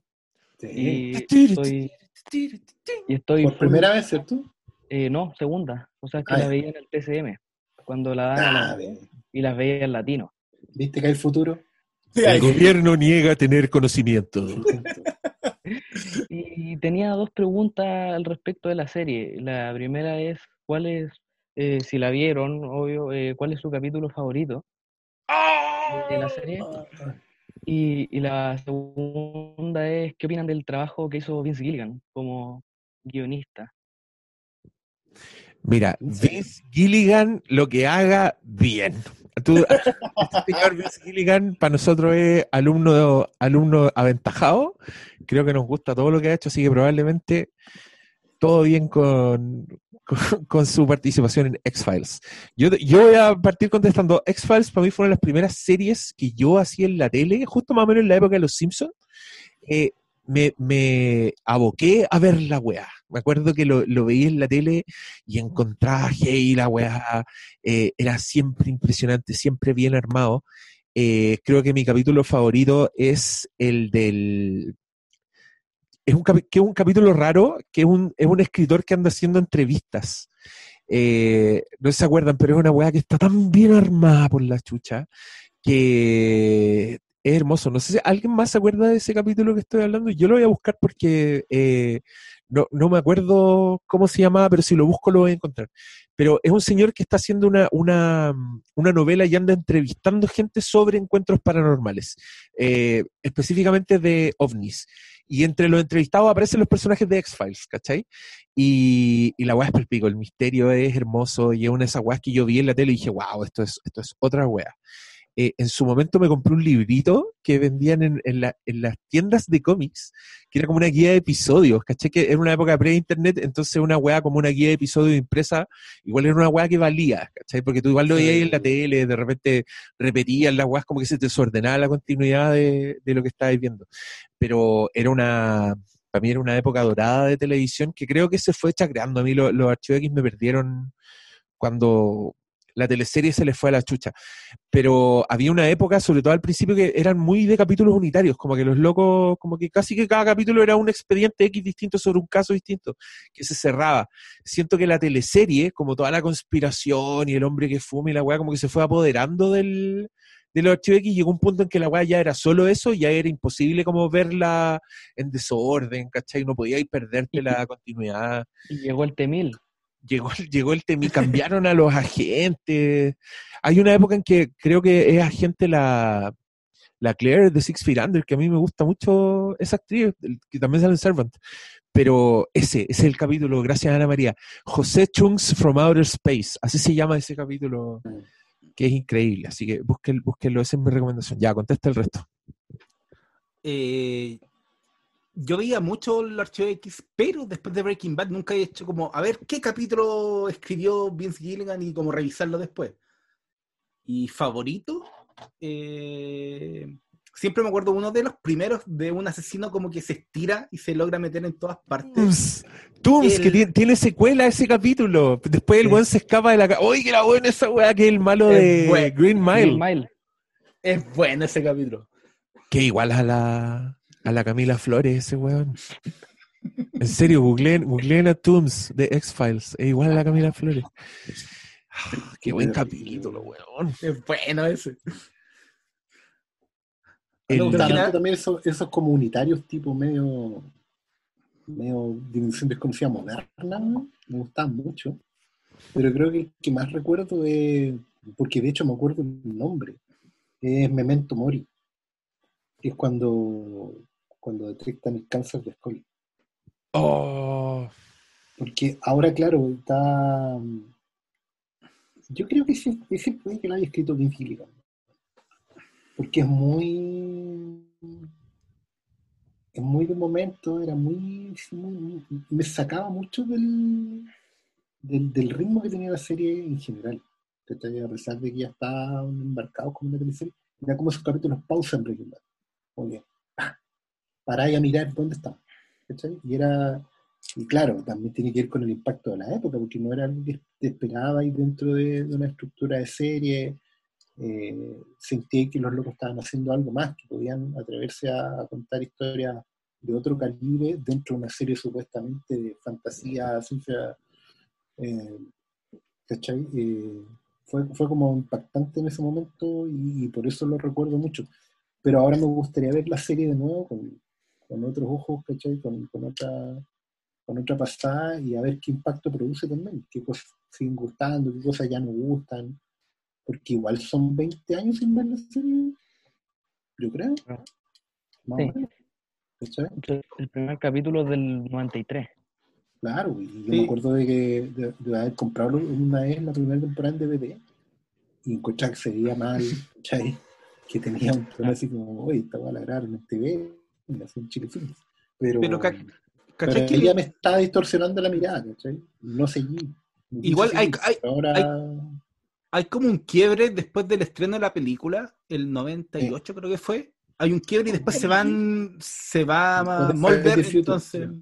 Sí, pues y después se va Mulder, entonces como que ahí ya si las, son las últimas dos temporadas que nadie pescó. El- las mejores son las 3, 4 y 5, si mal no recuerdo, y, y en, la prim- en las primeras ¿en dos qué también temporada hay- está Marita Covarrubias? Era como en la 8. las pri- no, no, no, esa era está, está desde el principio. ¿Sí? Sí, no no. de hecho, eh, la matan creo que es en la tercera, creo. Sí, ter- tercera o cuarta. Marita Covarrubias. Marita Covarrubias. Y, y el, el doblaje tenía varios, varios momentos. así Oye, mira, encont- encontré el libro en cuestión. ¿Estás ahí? Mira, Nunca se fue. Ese es de la colección del Doctor Vértigo, ¿no? Sí. Sí. Pero caché que tenía una parte que era como el, el- el- el- eh, tenía resúmenes de los capítulos, po, ¿cachai? Y en ese capítulo actuaba Brad El, Dourif. el de Brad Dourif, es mi favorito. ¿Te gusta ese capítulo? El Beyond the Sea se llama. Sí, sí. Lo sé gracias a esta guía de los HX que me compré siendo un, un colegial. Y todavía tengo, puta, el weón Jordan. Oye, guarda ese libro, están descontinuados hace mucho rato la colección del Doctor Esa Vértigo. colección, el de Lynch, ni te lo, te lo encargo encontrarlo. weón. Pero mira qué lindo. Iconic. Qué juventud. Ya. ¿Contestamos más preguntas o se termina esto, cabros? ¿Qué me dicen? Está Jiménez. Pendiente. Jiménez. Jiménez. Ah, Juan Jiménez. Carlos. Ya, dale. Oye, no, mi- mira, la verdad es que mi pregunta era como más de, creo que cabía bien al principio, y a lo mejor ahora no sé si es tan entretenida, la verdad es que me preguntaba, soy de los que está extrañando aquellos tiempos que nos podíamos juntar, y, no sé, pues tienen alguna anécdota, algo que le haya pasado, algo, que haya sido como lo más, lo más anecdótico del, de esa organización que hicieron cuando nos juntamos la- las primeras veces a ver películas en el cine. Porque me imagino que igual fue como estresante, tenían alguna ansiedad, algo, no sabían si iba a resultar, no sé, imagino que algo, algo pasó ahí. Ah, como el behind the scenes de los, Claro, la, de los la- la- la- en, el primer Flipcast en el cine. Oye, pero es que eso, eso no fue hace tanto. Eh, pero dime que no sentís que fue hace un millón de años. Puta, sí, weón. Pero me refiero a que como creo que no ha pasado tanto tiempo como para rememorar, así como decir, oh, ¿te acordáis esa vez? El weón del Doctor Malo llegó a la hora del pico, por ejemplo. Eh, no, no me acuerdo. Es que al final todo salía bien. Sí, era como esa impaciencia de llegar y que no te abrían la weá y que... Pero fue bacán. Para nosotros era bacán. De hecho, eh, me dio nervio al principio porque creo que nosotros siempre hemos hablado en público y hacemos las weas con mucha gente, pero algo tiene la estructura del cine que es mucho más intimidante, como que están todos parados así, les veía todas las caras, una wea así, como que miráis por arriba. Eh, la Quinta Vergara, la wea. porque veía al monstruo. Pero, mm, pero no, después salía todo bien y la conversación fluía y era la raja, era, era el sueño, el weón nos juntábamos a ver películas en un cine después hacíamos podcast, la wea buena. Pandemia culiada. Maldito ese chino culiado que se comió el murciélago. sí, sí en, en, realidad como que lo que más nos preocupaba siempre al principio era como que se formaba la fila y como que a nosotros nos dan lata hacer fila y que la gente espera como que era puta, eh, como que la espera, ¿cachai? Pero cuando ya entrábamos, resultaba todo como, como estaba planeado. Yo, yo lo único que puedo empezar a, atesorar como historia es que en el en un Flimcast Live en el cine conocí a parientes que no había con los que nunca había interactuado. parientes, parientes sanguíneos, eh, hijos de un primo. Eh, y eso, fue como nunca, nunca había hablado con ellos y se acercaron ahí y me dijeron, mira, nosotros somos tantitos, somos primos tuyos de... Ah, y los conocí ahí, pues. Y, todavía estoy pensando, ¿por qué no nos tomamos una foto? Fue como tan impactante la wea y no nos tomamos una foto. Si no nos habíamos visto nunca. Es verdad. Nos conocimos esa vez, ellos eran fans de Flimcast y era muy raro porque les dijeron, oye, el pastor es, es tío de ustedes. Así como, ah, ¿qué? ¿What? Y como, y no nos tomamos una foto y no los he vuelto a ver, eso es lo gracioso. Como que quedamos en, bueno, vengan a la otra, ¿cachai? Ahí nos seguimos viendo. Y no hubo Pandemia. Fue como. Claro. es que, qué, qué, rabia, weón. Es que me acuerdo que estábamos, teníamos pensado todo, oye, vamos a hacer una de este, vamos a hacer, oye, así hacemos una de Tenant y si hacemos una de Tenant, pues cacha los huevones ingenuos. Eso, la, cuestión era, al principio de año dijimos, tenan seguro. Hagámosla con Tenant, con Tenant. Oye, si nos conseguimos el IMAX, puta la wea. Gracias por tu deprimente pregunta, Juan Carlos.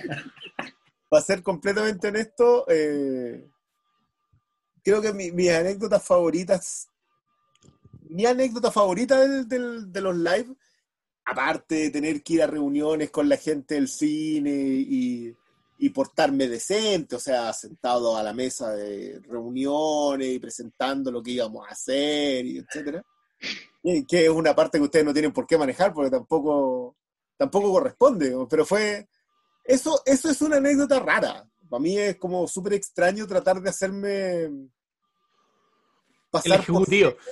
Claro, como que Hombre de negocios. No me veo en el espejo así, Entonces. El traje. Eh, y, tuve que hacerla de traje. Y eso, eso fue muy raro. Pero mi anécdota favorita sigue siendo de, un, de una escucha de un conocido de nosotros eh, en el de Yoyo Rabbit, que se acordó mucho de su madre. Ese golpe, eso, ese, ese momento que, que yo creo que igual quedó muy registrado en el mismo podcast, eh, fue, ¿sabéis qué? Por, por esto a mí me gusta el cine. Porque te pega con la, con la otra historia, no con la historia que estás viendo, sino con la que te está haciendo sentir. Te pega en lugares en donde a veces no sabes que están. Y estás completamente, como decía Fuguet, completamente lleno, rodeado de gente y completamente solo. Y ese momento que yo vi a ese cabro, que de tener no sé, golpeado por algo que la película le había hecho sentir, listo. Eso es para mí el sentido de comunidad que tiene esto, de para esto nos juntamos, para eso hacemos eventos, para compartir eso. Entonces, si, si me queréis traer una sola anécdota de, de todo lo de que nos pasó haciendo esta cuestión, es ese momento en específico. Ah, tenéis razón, fue heavy ese momento. Creo que también se abrió todo el corazón cuando lo mencionó. Sí. Sí, no, y fue hermoso que, que se sintieran como en la confianza de hablar así, de dejarse llevar. Como que yo incluso sentí que no fue un desperdicio todas las veces que me emocioné en mi propio podcast describiendo una escena, weón, como un pelotudo. Eh, no, eso tiene un efecto, esa honestidad creo que se, si no estuviera propicio el ambiente, al, al amigo no, no le habría pasado, pues. Entonces fue muy bacán, como sentí que estábamos Sí, todos es, así. es bien, puta, es bien probable que amigos. ahí, es bien probable que en ese momento los cuatro habíamos entendido que ahora sí teníamos una comunidad. ¿Cachai? No, yo- Fue como- porque uno lo dice como concepto, para vender auspicio, para que el Brione haga de traje y todo. ¿no? O uno Es que- dice el número de seguidores, pero ahí Por eso para mí son las dos, las dos cuestiones Claro. encadenadas, ¿cachai? Porque como que fue toda esa pasada, convencernos nosotros mismos de que eso había que hacerlo, eh, hacer el proceso, todo eso, y es y hasta ese momento, y en ese momento yo dije, ya, no solo vale la pena, sino que llegamos a un punto en donde esto es hermoso. Acabamos de ver una muy buena película que mucha gente odia y que yo adoro que odien porque, porque veo su, su rabia y digo, qué bueno, qué bien que, que la odie, porque yo pasé este otro momento con esa película. Entonces, nada, yo, yo siento que fueron los grandes momentos que, que- que se ha podido pasar con, con los en vivo y, y nada, lo recuerdo con mucho, mucho cariño. Y esperamos que vuelvan. Por en un futuro más, más cercano que Es que es lejano. importante igual. Pues, oye, yo creo que esa es súper buena nota para terminar, cabros. Llevamos caleta de Sí. rato. Eh, les queremos dar las gracias por venir. Eh, los dejamos invitados a, a nuestro a este proyectito que se viene y los invito a que reactiven sus micrófonos y digan lo que quieran. Buenas noches. Gracias a todos por acompañarnos. Chao, Buenas noches. gracias. Buenas noches, gracias por todo. 10, X, 10. Buenas noches. Un abrazo, maestros. Gracias. Gracias por todo. Gracias. Lara Che. Briones, ve Office. Fórmula. Pasito a Chepu. Hernancito chiquitito. Hay que hacer un asado. Lo mejor fue el tag de Hermes. Chupa los briones. Psycho Pass. Esa es la buena. Buena onda.